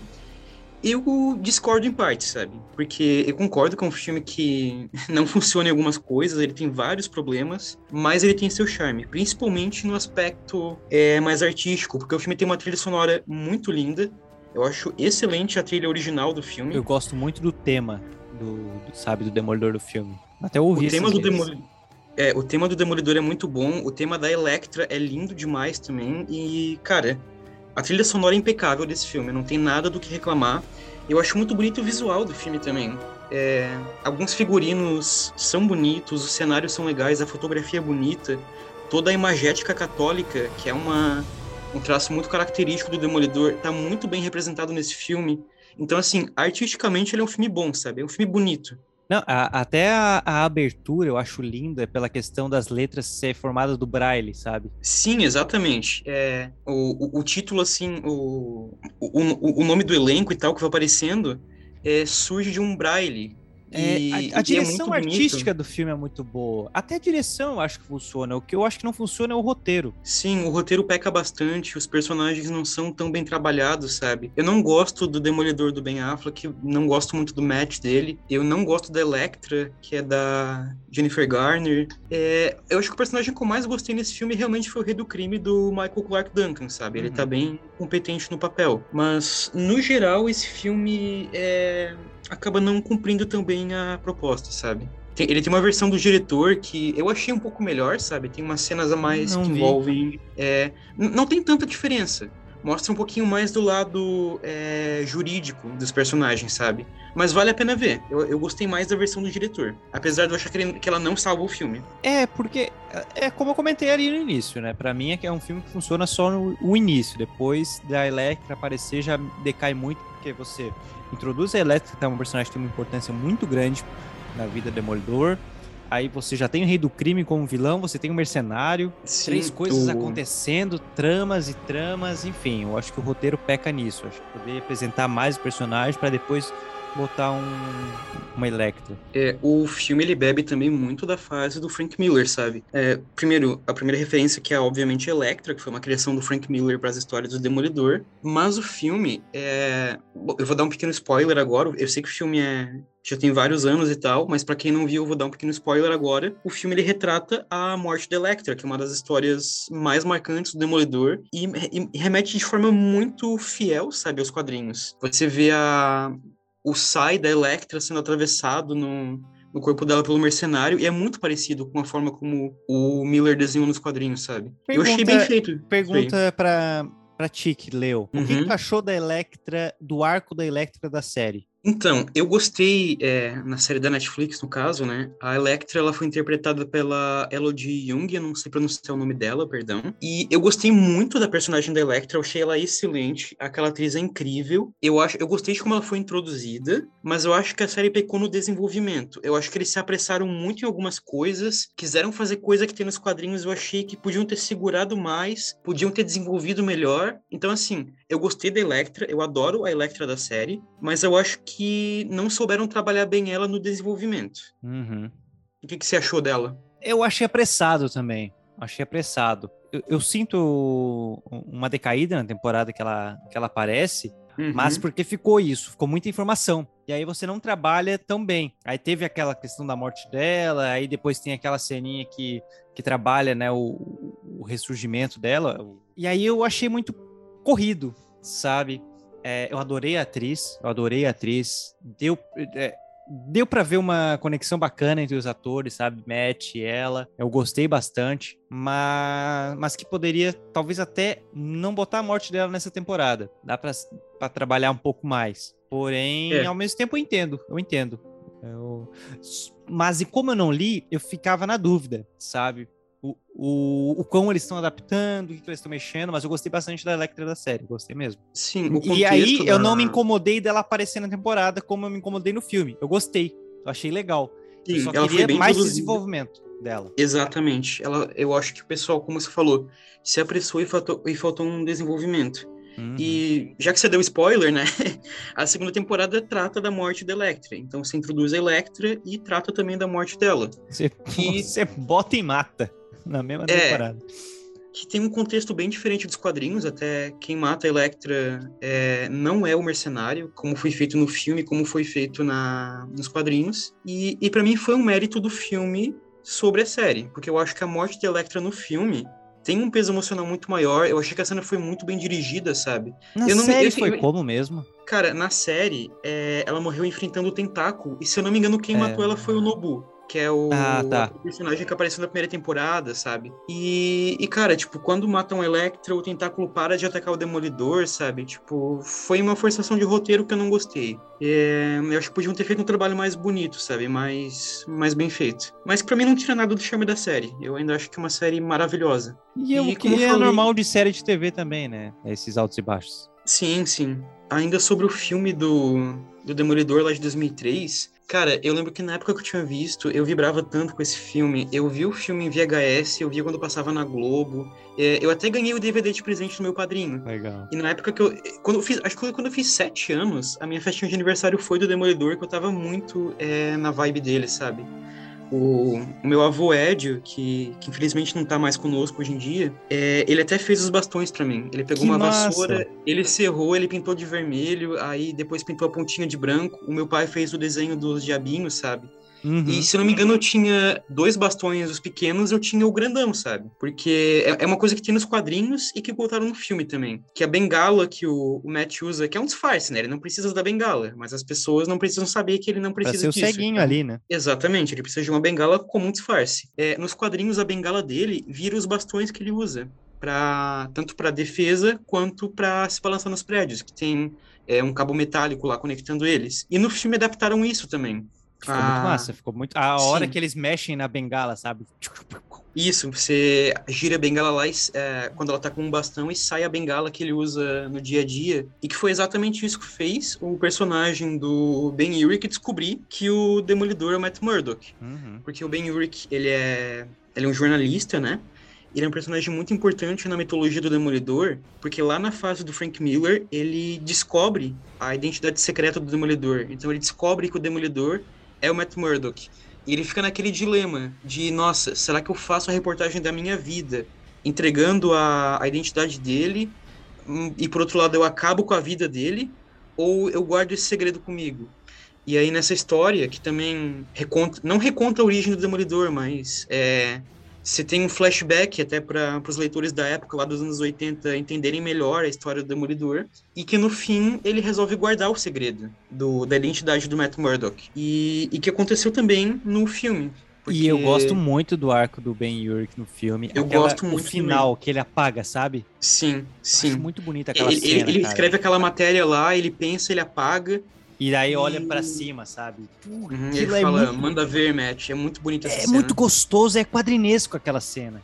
É quadrinesco. Por um lado, não faz sentido, né? Tipo, o Demolidor tava lá, foi uma coincidência meio é, tosca, mas eu relevo porque a cena é bonita, sabe? Eu Artisticamente, é uma cena relevo, muito porque assim, eu, eu, eu, eu gosto de cenas quadrinescas nos filmes, às vezes. Eu gosto de uma coisinha mais clichêzinha. É, o? Zack Snyder adora isso, né? Nossa, é.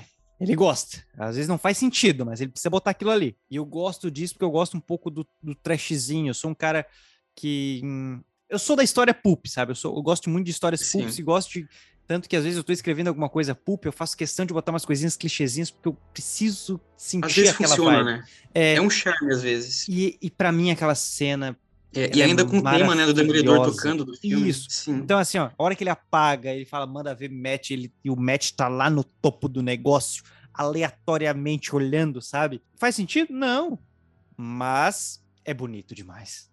É quadrinesco. E assim, ó, é- e eu sou um cara que gosto disso em, filme. Eu Eu, gosto gosto de coisa he- heróica e, e quadrinesca. É, Quando sabe? bem feito, funciona, sabe? Exato, Quando bem exato. feito, fica um negócio bonito. Uhum.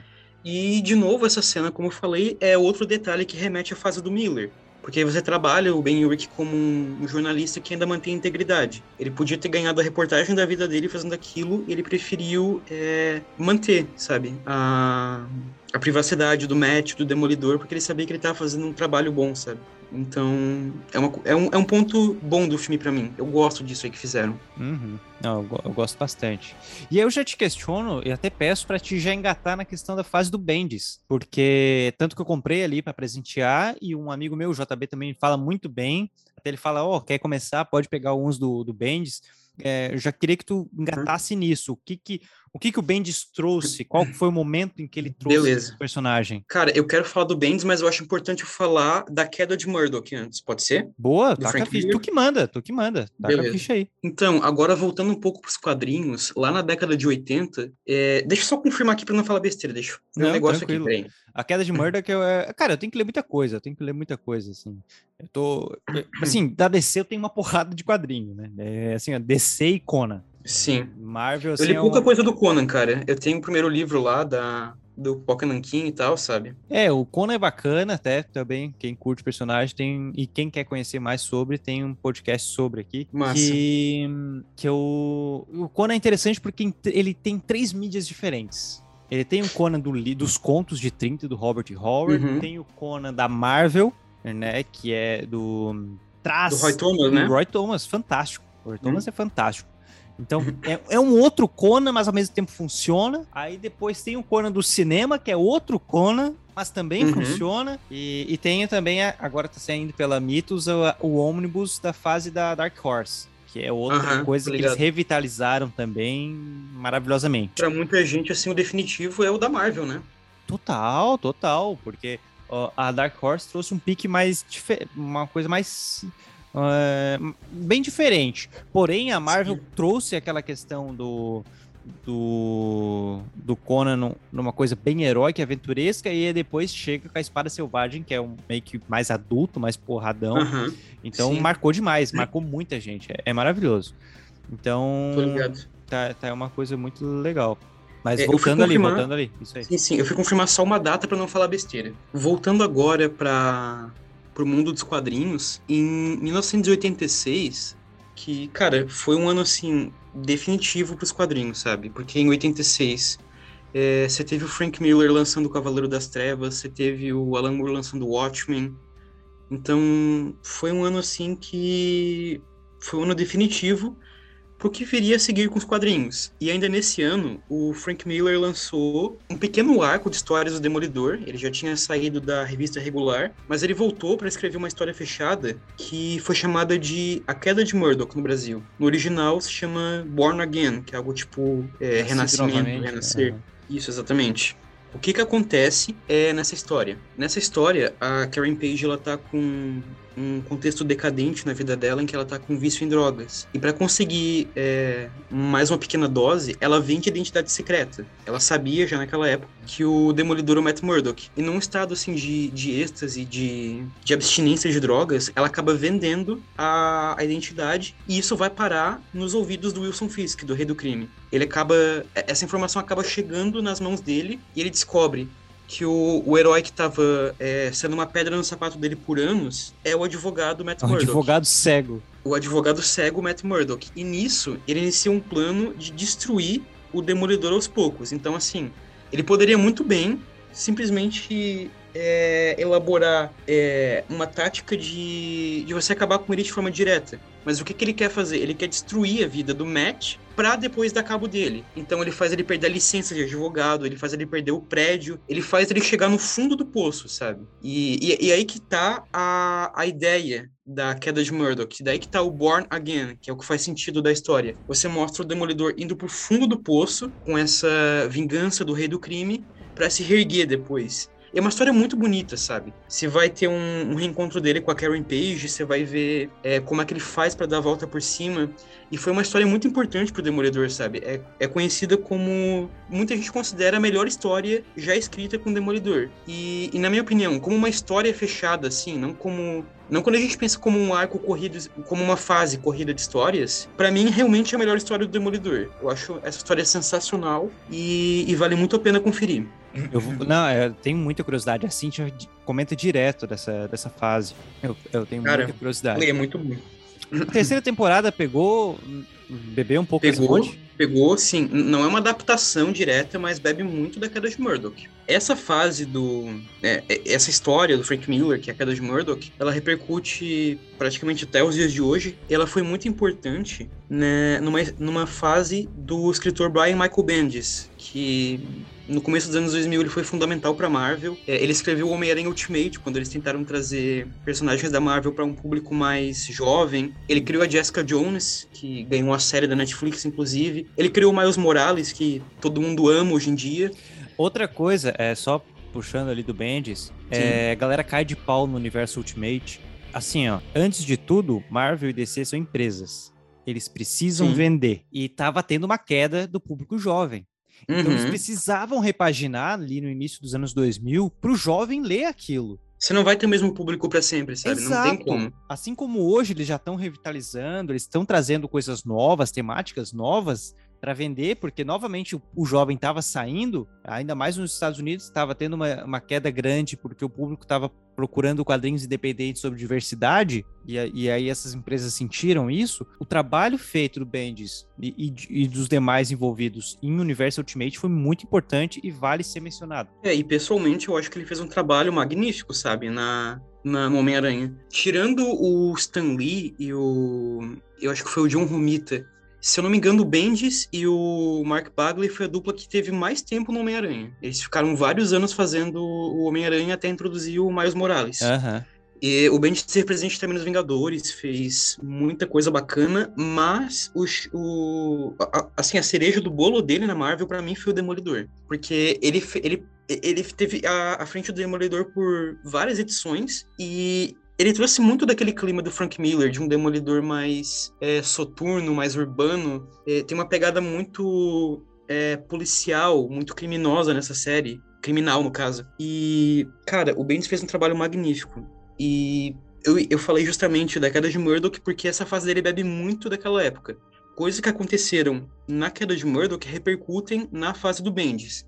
Então, a identidade do, do Demolidor que foi vendida naquela época, é, ela ecoa nessa fase porque vai parar nas mãos de um, de um outro mafioso. Um mafioso que Ô, Nick, é mais só, jovem. Só, uh, o Bendis começa ali a trabalhar com o Demolidor em que ano, mais ou menos? Se não me engano, é 2003, 2002. Eu não tenho uhum. certeza, mas é lá no começo dos anos 2000. Uhum. Não, não, não foi muito tempo longe do, do filme. E, e, nessa fase tem um, um, novo mafioso em ascendência, que ele é mais jovem do que o Wilson Fisk e tal, e tem até uma cena que remete muito à morte do Júlio César. E ele até cita isso quando ele esfaqueia o rei do crime, que quase morre, ele vai à beira da morte. Caramba. E, e esse novo mafioso, eu não lembro o nome dele agora, cara. E ele, inclusive, usa um óculos parecido com o que você tá usando agora, um óculos de amarela e tal. É, ele detém essa informação da identidade do Demolidor isso vai parar é, na boca de várias pessoas e dois policiais acabam vazando isso para um tabloide. E aí, de repente, a identidade dele tá no jornal. Que é mais ou menos o que tá rolando com o Homem-Aranha agora, sabe? Uhum. No, filme. Então, assim, a vida do Matt como advogado. Como é o Sr. Silk. Sr. Silk, exatamente. Tá. Tinha... Obrigado, tinha me esquecido. Uhum. É, vai ladeira abaixo. Porque e ele nega, sabe? Ele nega a todo custo que ele é o demolidor mas é, a vida dele muda, sabe? A vida dele não é mais a mesma. Ele é das pessoas de quem ele gosta vão vão ser mudadas e é basicamente nisso que anda a fase do Bendis, nessa é, nessa virada de ponta cabeça na vida do Matt por conta do vazamento da identidade dele. E, e cara, isso se estendeu por vários anos até alguns anos atrás teve a fase do do Mark Wade, que ele continua negando é o Demolidor. Ele até usa um suéter escrito I'm not Daredevil, que virou clássico também na, na imagética do Demolidor. E a fase do Bendis trabalha muito também com questões é, urbanas, de criminalidade, de, de polícia, que o Bendis adora temáticas assim, sabe? De investigação, de polícia ele é muito conhecido pelos diálogos dele. E os diálogos dele nessa fase do, do Demolidor estão afiadíssimos, sabe? É um dos. É uma das coisas mais legais dessa fase dele no Demolidor. E a Panini relançou, é, em alguns encadernados da, da coleção Marvel Deluxe, a fase completa do Bendis em três ou quatro volumes, eu não tenho certeza. Três, três. Mas hoje em dia. Ah, foram três? Valeu. Uhum. E hoje em dia tá, tá bem fácil achar, sabe? Eu não sei se tá esgotado em grandes lojas e tal, mas dando uma procurada você consegue achar e eu recomendo muito. Se você nunca leu Demolidor e tiver um conhecimento básico dele, se você é interessante que você tenha lido A Queda de Murdoch, ou pelo menos tenha uma noção do que, é que aconteceu. Mas eu acho que é um ponto bem legal para você ser introduzido ao universo dele nos quadrinhos. Na verdade, tem, tem, tá para vender aí e tá, ah, legal. tá sendo bastante, tá sendo bastante, o pessoal tá procurando. Eu descobri fazendo a pesquisa ali para comprar e, uhum. e tô bem curioso para ler, cara, tô bem ansioso. Olha, eu recomendo. Eu posso até te emprestar um dia se quiser. Eu tenho aqui os dois primeiros volumes e, cara, Legal. excelente, excelente é, eu tinha falado que como história individual, como uma história fechada, a Queda de Murdoch é a minha preferida. Mas quando a gente pensa numa fase corrida assim de um autor que está é, é, trabalhando no personagem, a minha preferida do Demolidor é a do Bendis. Eu gosto uhum. muito dessa fase dele. Cara, que, que fantástico. Olha só, é. tô, tô, agora é, é, até para questão que nós, questão do episódio aqui já tá, daqui a pouco a gente já entra nos, nos momentos finais quando tu começou, quando tu trouxe uns pontos, tu trouxe tartarugas ninjas.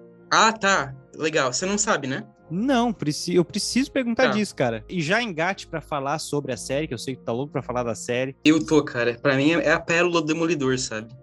Cara, é o seguinte. É... Geral conhece as Tartarugas Ninja é, ou pelos filmes lá da década de 90, ou pela série animada, pelas várias séries animadas. Uhum. Mas assim, elas surgiram nos quadrinhos. Elas surgiram como quadrinhos independentes. É... Tinha uma dupla de dois é, jovens quadrinistas que eram loucos por super-heróis, pela Marvel, por Star Wars, que era o Kevin Eastman e o Peter Laird. Os dois, inclusive, eram muito fãs do Jack Kirby e, e tiveram muita uma colaboração com ele, porque o Jack Kirby fez uma ilustração para uma, uma capa das Tartarugas Ninja. Cara, que massa. Mas é, hoje a gente conhece como essa franquia gigantesca Uhum. das Tartarugas Ninja, só que elas começaram num gibi independente, feito assim na raça mesmo, sabe? Eles E bem desenhavam, independente, eles... né? cara, era underground 100%. Eles faziam todo o trabalho lá, eles imprimiam, levavam na, nas comic shops, então não tinha uma editora, não tinha um intermédio de, de alguém maior, eram os dois querendo fazer acontecer. E por que, que eu coloquei as Tartarugas Ninja? Porque a origem delas tem uma relação com o Demolidor. Nos quadrinhos, e que no filme foi mostrado, lógico, deixando o Demolidor longe disso por questão de direitos autorais, mas nos quadrinhos, é, as Tartarugas Ninja eram tartarugas comuns que tiveram contato com uma substância é, radioativa que causou a mutação delas. Elas são tartarugas mutantes ninja adolescentes. Aham. A parte dos mutantes veio dessa substância radioativa. E como é que aconteceu nos quadrinhos? Isso é mostrado diretamente. Nos quadrinhos, um senhor cego ia ser atropelado por um caminhão, e aí um cara se jogou na frente desse cara cego, o que fez tombar essa substância, essa substância radioativa. Tinha umas tartarugas no aquário de um moleque que acabaram caindo no esgoto, e a parte da substância radioativa que foi derrubada desse caminhão, ao mesmo tempo em que cegou esse moleque, caíram no bueiro em cima das tartarugas ninja. E foi o que deu poderes a elas. Então, assim, o, o Kevin Eastman e o Peter Laird pegaram a, a origem do Demolidor, que era um personagem da Marvel que eles gostavam, e colocaram isso como uma origem pro que eles queriam fazer. aham. E você pode, al- alguém pode pensar, tipo, ah, então é, tem um universo compartilhado de Tartarugas Ninja e Marvel. É, na prática não tem isso, sabe? Foi uma referência porque eles eram fãs e gostavam, mas eu gosto de pensar que sim. Então, na minha cabeça, aquele é o Demolidor, aquelas são as Tartarugas Ninja e foi um incidente em comum. Eu já tinha visto a teoria, é realmente. Agora que eu lembrei. Pô, faz muito tempo que eu já tinha visto. Cara, falando nisso, o Jack Kirby ele aparece na, na série de 2003. Na série animada, Aham. A série é, ele aparece tem... inclusive numa história das Tartarugas Ninja como um personagem, que é uma homenagem muito bonita e metalinguística ao Jack Kirby e aos quadrinhos no geral. É, é muito bacana isso aí. Linda, né? Uma homenagem maravilhosa, cara. É, os dois eram fãzaços do, do Jack Kirby. O Peter Laird tinha um, uma arte original dele lá e tal, e, cara, é muito bacana toda essa parte histórica dos dois, sabe? Nossa, e na verdade é aquilo, né? O Tartarugas Ninjas referencia muita coisa, faz homenagem a muita coisa e satiriza. Satiriza sim, muita sim, coisa. Foi sim, com certeza. É uma metalinguagem da cultura pop, né? total, total. Mas eu já peço pra te engatar pra falar sobre a série. Pra te já engatar sobre a série. Cara, sim. é, então, a gente já falou algumas vezes da série, em alguns momentos pontuais, Uhum. Mas, sim, é um desejo meu. Quero falar especificamente da série, porque, de coração, assim, é a minha série preferida, sabe? Eu reconheço que não é a melhor série do mundo, mas em termos pessoais de gosto, é a minha série preferida. Não só da Marvel Netflix, não só de super-herói, mas de todas as séries é a que eu mais gosto, sabe? Eu tô sempre revendo, eu nunca enjoo dela. É, noite passada mesmo eu vi o primeiro episódio outra vez. E, cara, o que aconteceu? É, uns anos atrás, a, a Netflix divulgou que ia produzir uma série de personagens da, da Marvel, personagens assim com uma pegada mais urbana também, né, Uhum. na, naquela vibe do Demolidor, que era o Demolidor, a Jessica Jones, que também foi a criação do, do Bendis, do Luke Cage e do Punho de Ferro, e que isso culminaria na série dos Defensores, que é uma equipe formada pelos quatro. Infelizmente, decepcionou. É, cara, deixou bem a desejar, podia ter Uhum. sido muito melhor, mas teve seus bons momentos na, ao longo dessas séries, principalmente na parte do Demolidor, que pra mim é a pérola, a cereja do bolo dessa desse projeto da Netflix com a Marvel. Ela teve três temporadas, três temporadas é, excelentes, todas elas de alto nível. Uhum. Eu- a segunda dá uma desandada em umas partes, mas ainda assim eu acho uma série de altíssimo nível, sabe? E que infelizmente ela foi cancelada no, no auge dela, sabe? Na, na apoteose da série, ela foi cancelada. Por um lado, eu queria muito ver mais do dessas histórias, tinha muita coisa para ser contada, mas por outro, eu acho que ela terminou bem, sabe? Por um lado, ela terminou bem. Pelo Ela- menos saiu no auge, né? Exatamente, ela saiu no auge. Eu, eu tenho um carinho muito grande por essa série.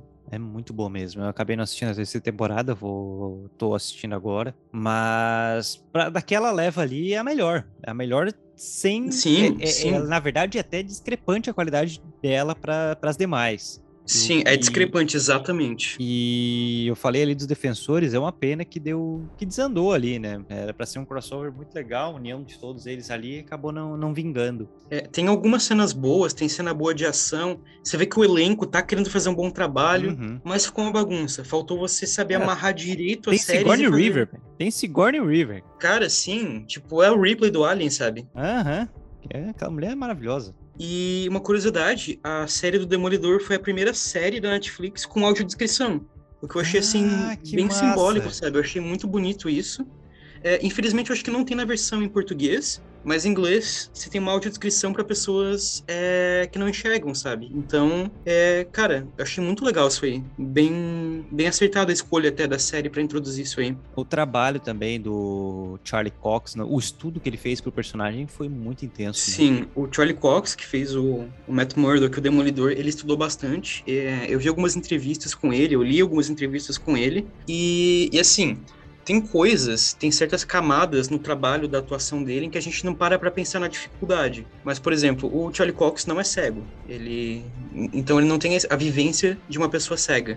E, e tem coisas que, se você não tem esse cuidado, se você não tem essa minúcia, acabam passando despercebido. Por exemplo, ele conta, ele, ele teve que se acostumar a fechar a camisa sem olhar para os botões. Uhum. Ele teve que se acostumar a não ficar olhando atentamente para as pessoas. E, a série até brinca com isso, porque ela mostra, é, às vezes, a dificuldade que as pessoas com visão têm em lidar com pessoas cegas. Então, se, se tem gente apontando para alguma coisa e demora para perceber que ele não tá entendendo, se tem gente acenando com a cabeça e depois percebe. E, e é uma coisa que o Charlie Cox soube interpretar bem. Ele convence muito de que ele é um cara cego, sabe? Demais. E pra isso, demais. E para isso, ele comentou que ele usou lentes de contato que tapavam a visão dele, sabe? Que simulavam o, o olho dele. E eu não sei se ele usou ao longo da atuação. Eu acredito que não, porque isso até deve prejudicar a visão dele a longo prazo, né? Mas eu acho que para treinamento e para algumas cenas ele usou essas lentes. E ele teve apoio de um consultor cego, que é um cara chamado Joe Stretchy. Eu não sei se é essa pronúncia, mas é, ele é um cara cego que trabalha como consultor para produções de audiovisual que vão retratar algum Que personagem legal, cego. cara.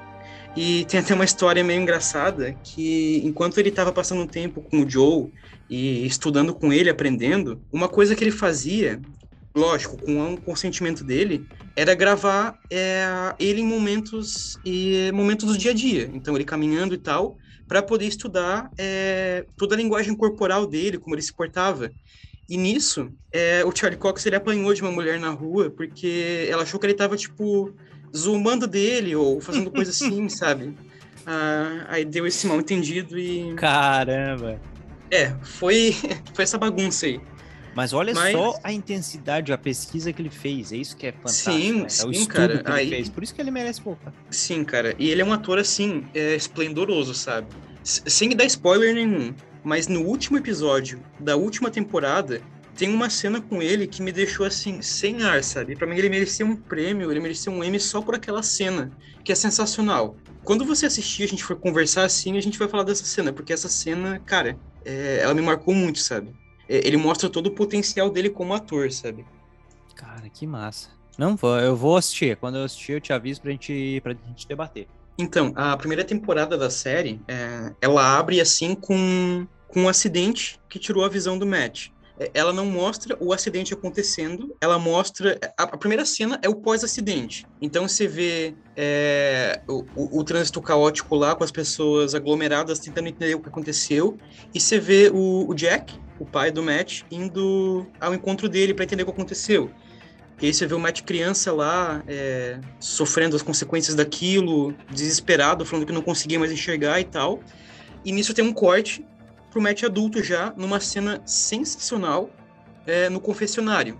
Que aí, de novo, evoca a toda a imagética cristã, a toda a imagética católica é, do personagem. Ele tá numa cena no confessionário, com um padre lá que, que é um amigo dele, e ele tá se confessando. E nisso ele tá fazendo um desabafo também e comentando sobre o pai dele.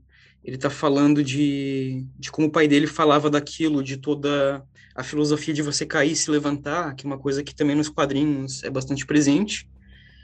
E toda essa cena, é, ela não é uma cena muito dinâmica no sentido de, de ação e coisa assim. Ela é uma cena que basicamente mostra de algumas tomadas o Charlie Cox falando, Uhum. sabe? E, e, e também não tem tanto corte, às vezes mostra para o padre do ponto de vista dele e tal, mas você percebe a atuação do Charlie Cox e como ele tá excelente, cara. Essa primeira cena é sensacional, o jeito como ele fala, é, a, a, expressão facial dele é absurdamente boa, e de repente você vê escorrendo umas lágrimas do olho dele. Cara, essa cena é incrível, ela já mostra por que, que a série.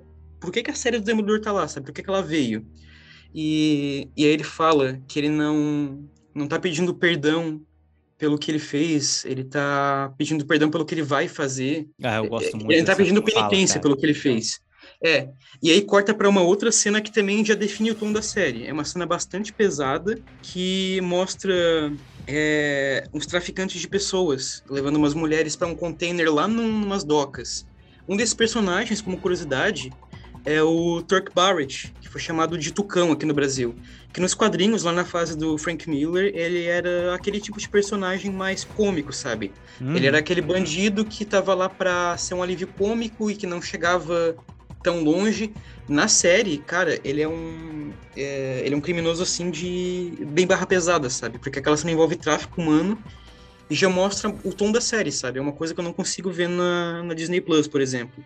E você tem a primeira cena de ação com o Demolidor. Ele tá lá, ele enfrenta o- os personagens, você vê como a cena de ação da série é bem coreografada, que pra mim é um dos charmes da série também.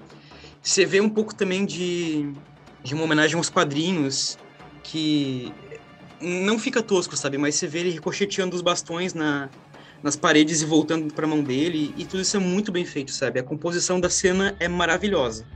E aí a- corta pra abertura, que, cara, é linda aquela abertura, eu gosto muito. Nossa, Tanto a, abertura a música tema, maravilhosa, cara. Sim.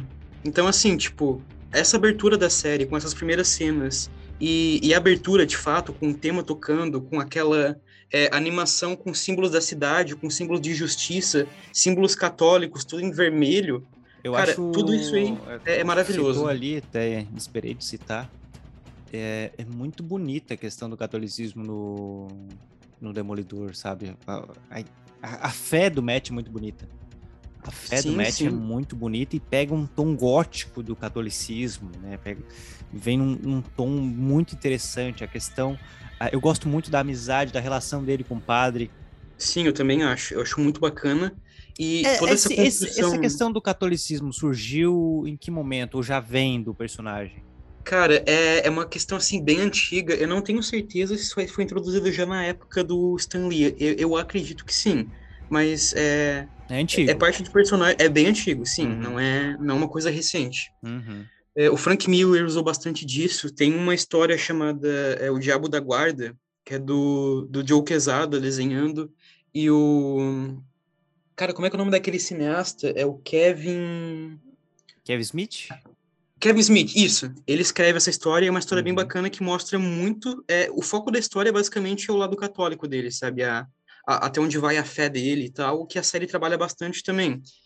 Que é, é parte do personagem, sabe? A, a fé dele, o catolicismo, a dualidade que ele tem de, de ficar dividido entre fazer o que é certo e, e não fazer, entre Uhum. nunca cruzar a barreira moral de matar uma pessoa, sabe?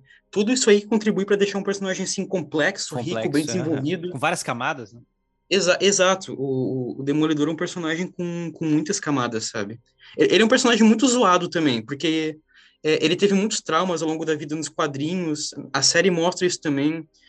E- ele é um personagem assim que que ele já foi muito posto à prova pela vida, sabe? Ele foi muito é, retorcido e tal, teve que demonstrar muita força de vontade para dar a volta por cima. Então, é, ele não passou ileso por isso, sabe? Ele tem Uhum. muito, muita marca do passado. É, morte de gente, gente importante para a vida dele. E, e esse lado católico dele foi bastante retratado na série. Não apenas no, na construção do personagem, mas na imagética.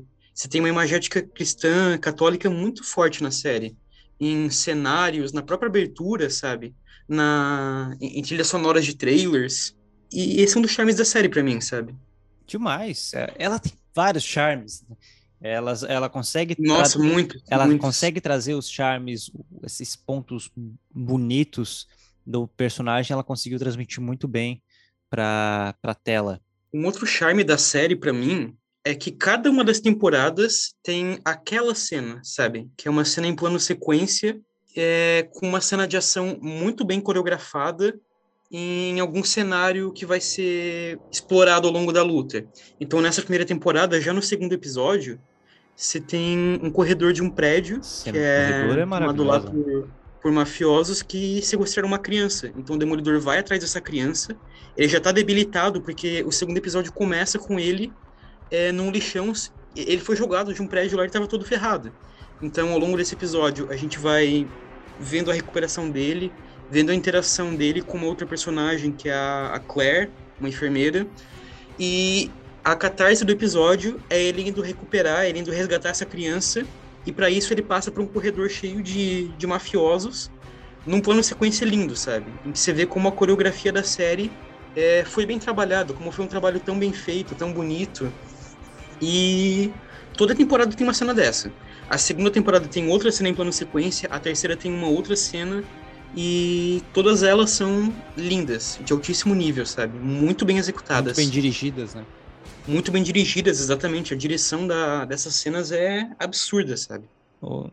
Nick, pra gente finalizar o episódio, que já deu uma conversa, uma boa conversa, eu vou uhum. pedir então, cara, que tu, assim, não só para mim, mas para como os ouvintes, tu faça dicas para quem quer começar a ler Demolidor, por onde começar. Lembrando aos ouvintes que todas as dicas, eu vou botar depois o link da Amazon aqui, até porque se você comprar vai estar ajudando o pêssego. Sim, com certeza. Então, é... por favor, faça as indicações para a gente finalizar o episódio com naquele pique. Então, se você não se incomoda de uns materiais assim muito antigos, que naturalmente vão ter uma linguagem mais diferente, que pode ser até um pouco maçante, a, a editora Panini está trazendo, se encontra até na banca, isso aí é muito fácil de achar, é uma coleção da Marvel histórica em que ela está republicando os primeiros números. Então tem do Homem-Aranha, tem do Thor, do Homem de Ferro. Uma dessas é do Demolidor. Por enquanto, eu acho que saiu apenas o primeiro volume. O segundo deve estar, tá, eu acho que está em pré-venda na Amazon agora é, é uma boa pedida se você, lógico, fizer essas abstrações de que é, é um quadrinho dos anos 60 e tal. Eu comprei é... do Homem-Aranha e do Quarteto, dessa, dessa série aí. Eu, comp eu comprei a do Quarteto. Eu tô pensando em comprar do Demolidor e a do Homem-Aranha não peguei porque eu tenho é, uma edição maior, com várias ah, edições. Já tinha. Então. Uhum. Isso, exatamente, aquela definitiva dele. É, uma outra pedida muito boa é o Homem Sem Medo, justamente porque é uma, é uma recontagem, uma repaginada na origem do Demolidor e uma versão assim relativamente mais moderna, é da década de 90, então tem uma outra linguagem. Você tem o Frank Miller escrevendo e o John Romita Jr. desenhando. É, uhum. é uma edição assim bem fácil de achar. Ela foi republicada uns anos atrás. É, é uma boa pedida para você começar. Se você nunca leu o Demolidor, quer começar a ler e quer ver a origem dele, é uma baita pedida. É, tem a própria fase do Bendis, que tiveram essas edições deluxe lançadas, que estão mais acessíveis hoje em dia também, é fácil de achar. E é uma ótima leitura para quem quer começar. Um tempo atrás, a Panini lançou, relançou no caso, é, uma história do Jeff Loeb e do Tim Sale, que é uma dupla bem famosa, fez até a, o Longo Dia das Bruxas do Batman. Sim. Que é, essa, essa história pertence a uma quadrilogia da Marvel que tem o Homem-Aranha Homem Azul, que é uma baita história, muito bonita. Tem o Hulk Cinza, o Capitão América Branco e o Demolidor Amarelo, que é essa história que é, reconta os primeiros dias do Demolidor. É uma homenagem a, a Karen Page, o Demolidor, a, a, um romance que eles tiveram e, e as primeiras edições da fase do Stan Lee. Então, muita coisa que foi mostrada lá é mostrada é, nessa repaginada que o Jeff Loeb deu. Uhum. Então você tem é, o Demolidor encontrando o Quarteto Fantástico, encontrando o Electro, que foram coisas que realmente aconteceram na fase do Stan Lee. E como curiosidade, o Jeff Loeb, que escreveu essa história, ele foi produtor da série da Netflix. Ah, que legal. Uma outra fase muito bacana do Demolidor é a fase do Chip Zdarsky, que até agora teve quatro volumes publicados no Brasil, é, os primeiros são um pouquinho mais chatos de achar, você encontra tipo em Mercado Livre, em outros sites, mas uhum. em lojas grandes acho que ele está esgotado, que é uma fase excepcional, eu acho que futuramente vão pensar como um dos maiores clássicos do Demolidor, como uma fase clássica é, quase no nível do Bendis, por exemplo. Uhum. É, é, uma história, assim, também bem madura, sabe? Tem, é, tem temas, assim, mais pesados, tem é, investigações, tem certa violência também e é, é muito bem escrita, sabe? Eu recomendo muito para quem quer começar isso e já tem uma pequena base do Demolidor. E basicamente isso, cara. Tem, tem bastante material bacana do Demolidor sendo republicado, sendo lançado. E, e é notável que ele é um personagem que teve é, passagens memoráveis pelos quadrinhos, sabe? E outra coisa que nós citamos ali, mas que a série foi importante, é novamente revitalizar o personagem.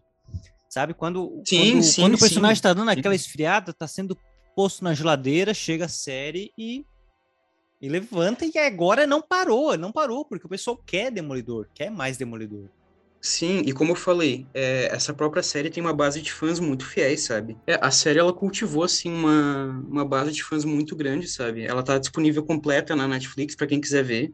São três temporadas, é, é realmente uma pérola, sabe? Em, vários aspectos, a série, ela tem uma direção de fotografia linda demais, sabe? É, tem, tem frames, assim, da série que são verdadeiras obras de arte, toda a composição de cenário, é, as cores, a iluminação, é, toda a construção é muito bonita e essa série realmente eu guardo com muito carinho, sabe? É, eu recomendo para todo mundo porque é uma série fantástica. É muito boa, é muito boa. Ah, e só uma curiosidade. É muito legal ver o carinho que tu tem pela série. Sim, nossa, eu. É, é, sério, é uma série que eu vou ver e rever pelo resto da minha vida. E só uma curiosidade: a Deborah Ann Woll, que interpreta Karen, que é uma baita atriz também. Ela teve em, em, True Blood, que eu ainda não vi, mas eu tenho vontade de ver. Ela parece estar ótima nessa série. É, ela é casada com um cara chamado E.J. Scott, que ele é um baita nerd, sabe? Ele adora quadrinhos, adora Marvel, uhum. e, e, ele tem um apego muito grande pelo Demolidor, até porque ele tem é, uma condição de saúde que consome a visão dele aos poucos. Caramba. Então, a visão dele está sendo consumida aos poucos por essa doença. Se não me engano, se chama coloideremia. E ele já até se fantasiou de, de Matt Murdock para algumas premieres de estreia da série. E ele é muito fã do Demolidor, sabe? Então, acho que tem toda essa identificação com ele justamente por essa condição visual, sabe? E eu acho uhum. muito bonito isso aí. Eu não sabia dessa, eu não fazia ideia disso aí. Que massa. Sim, sim. É, ele aparece bastante no Instagram da, da Débora, ele tem o próprio Instagram dele. Ele é bem ativo, sabe? Em é, causas de, de, de saúde para pessoas que têm a, a visão consumida. Ah, ele já fez doações de coleções de quadrinhos para arrecadar fundos. E, cara, eu acho muito linda essa parte, sabe? É uma curiosidade é, das que eu mais gosto no que diz respeito à série. Sim. Caramba, que fantástico. Que fantástico. Não, eu realmente desconhecia total isso aí. Vou te mandar depois. Me manda, me manda, me manda sim. Mas, Nick, finalizamos aqui. Muito, muito, muito obrigado pela tua participação. Muito obrigado, obrigado mesmo. você. É, obrigado a quem deixo... ouviu também. Sim, me aguentou deixo... aqui até agora. Deixo agora, antes de finalizar o oficial, deixo aqui dois passos para você falar suas redes sociais, falar onde o pessoal pode te encontrar e bater um papo sobre Demolidor e outros temas. Ah, beleza. Então, é, eu não uso tanto rede social, sabe? Eu tenho um Twitter que eu entro, sei lá, uma vez por mês. mas eu sou bem ativo no Instagram. O meu Instagram é n.skywalker, sabe? Star Wars é, Skywalker, n.skywalker. E é isso. Se alguém quiser me seguir, trocar uma ideia sobre Demolidor, sobre quadrinhos, sobre qualquer outra coisa, é, fica à vontade, tá bom? E de novo, obrigado, Pedro, por ter confiado em mim para estar tá aqui com você trocando uma ideia sobre Demolidor. Eu fiquei muito contente quando você me fez o convite, eu fiquei lisonjeado de verdade. E é isso, cara. Obrigado a você, obrigado a todo mundo que ouviu até aqui. Valeu! Valeu, Nick. Brigadão mesmo, cara. Brigadão. E assim, ó, não tá nem convidado, já tá escalado para muitos outros episódios, tenho certeza, principalmente o do. Vamos falar sobre filmes de terror, mas também vamos falar sobre vamos. o Quarteto Fantástico. Vamos falar sobre o Quarteto Fantástico. Bora, bora, tá? por favor. Eu já ia até me, me intrometer e me autoconvidar. Ah, Eu não, quero fazer tá, isso de já novo tá escaladíssimo, vezes. Tá? Muito Perfeito. obrigado, Nick. Muito obrigado a você que ouviu. Espero que tenha gostado. Comenta aí, manda seu comentário sobre esse episódio, o que, que achou, esse, curiosidades sobre o personagem, personagem que você quer que nós falamos aqui. A gente também, eu convidei o Ronan Barros do Fórum Kona, a gente meio que fez me o mesmo trabalho que nós fizemos com o Demolidor, eu e ele fizemos, aí eu já tinha um pouco mais de embasamento, mas a gente fez, destrinchou o He-Man, então também fica a dica aí de episódio para você que está ouvindo. Muito, muito, muito obrigado. E se você está aqui pela primeira vez, seja muito bem-vindo. Semana que vem tem outro episódio e você ó, tem 98 episódios para conferir, tem muita coisa, então fique à vontade.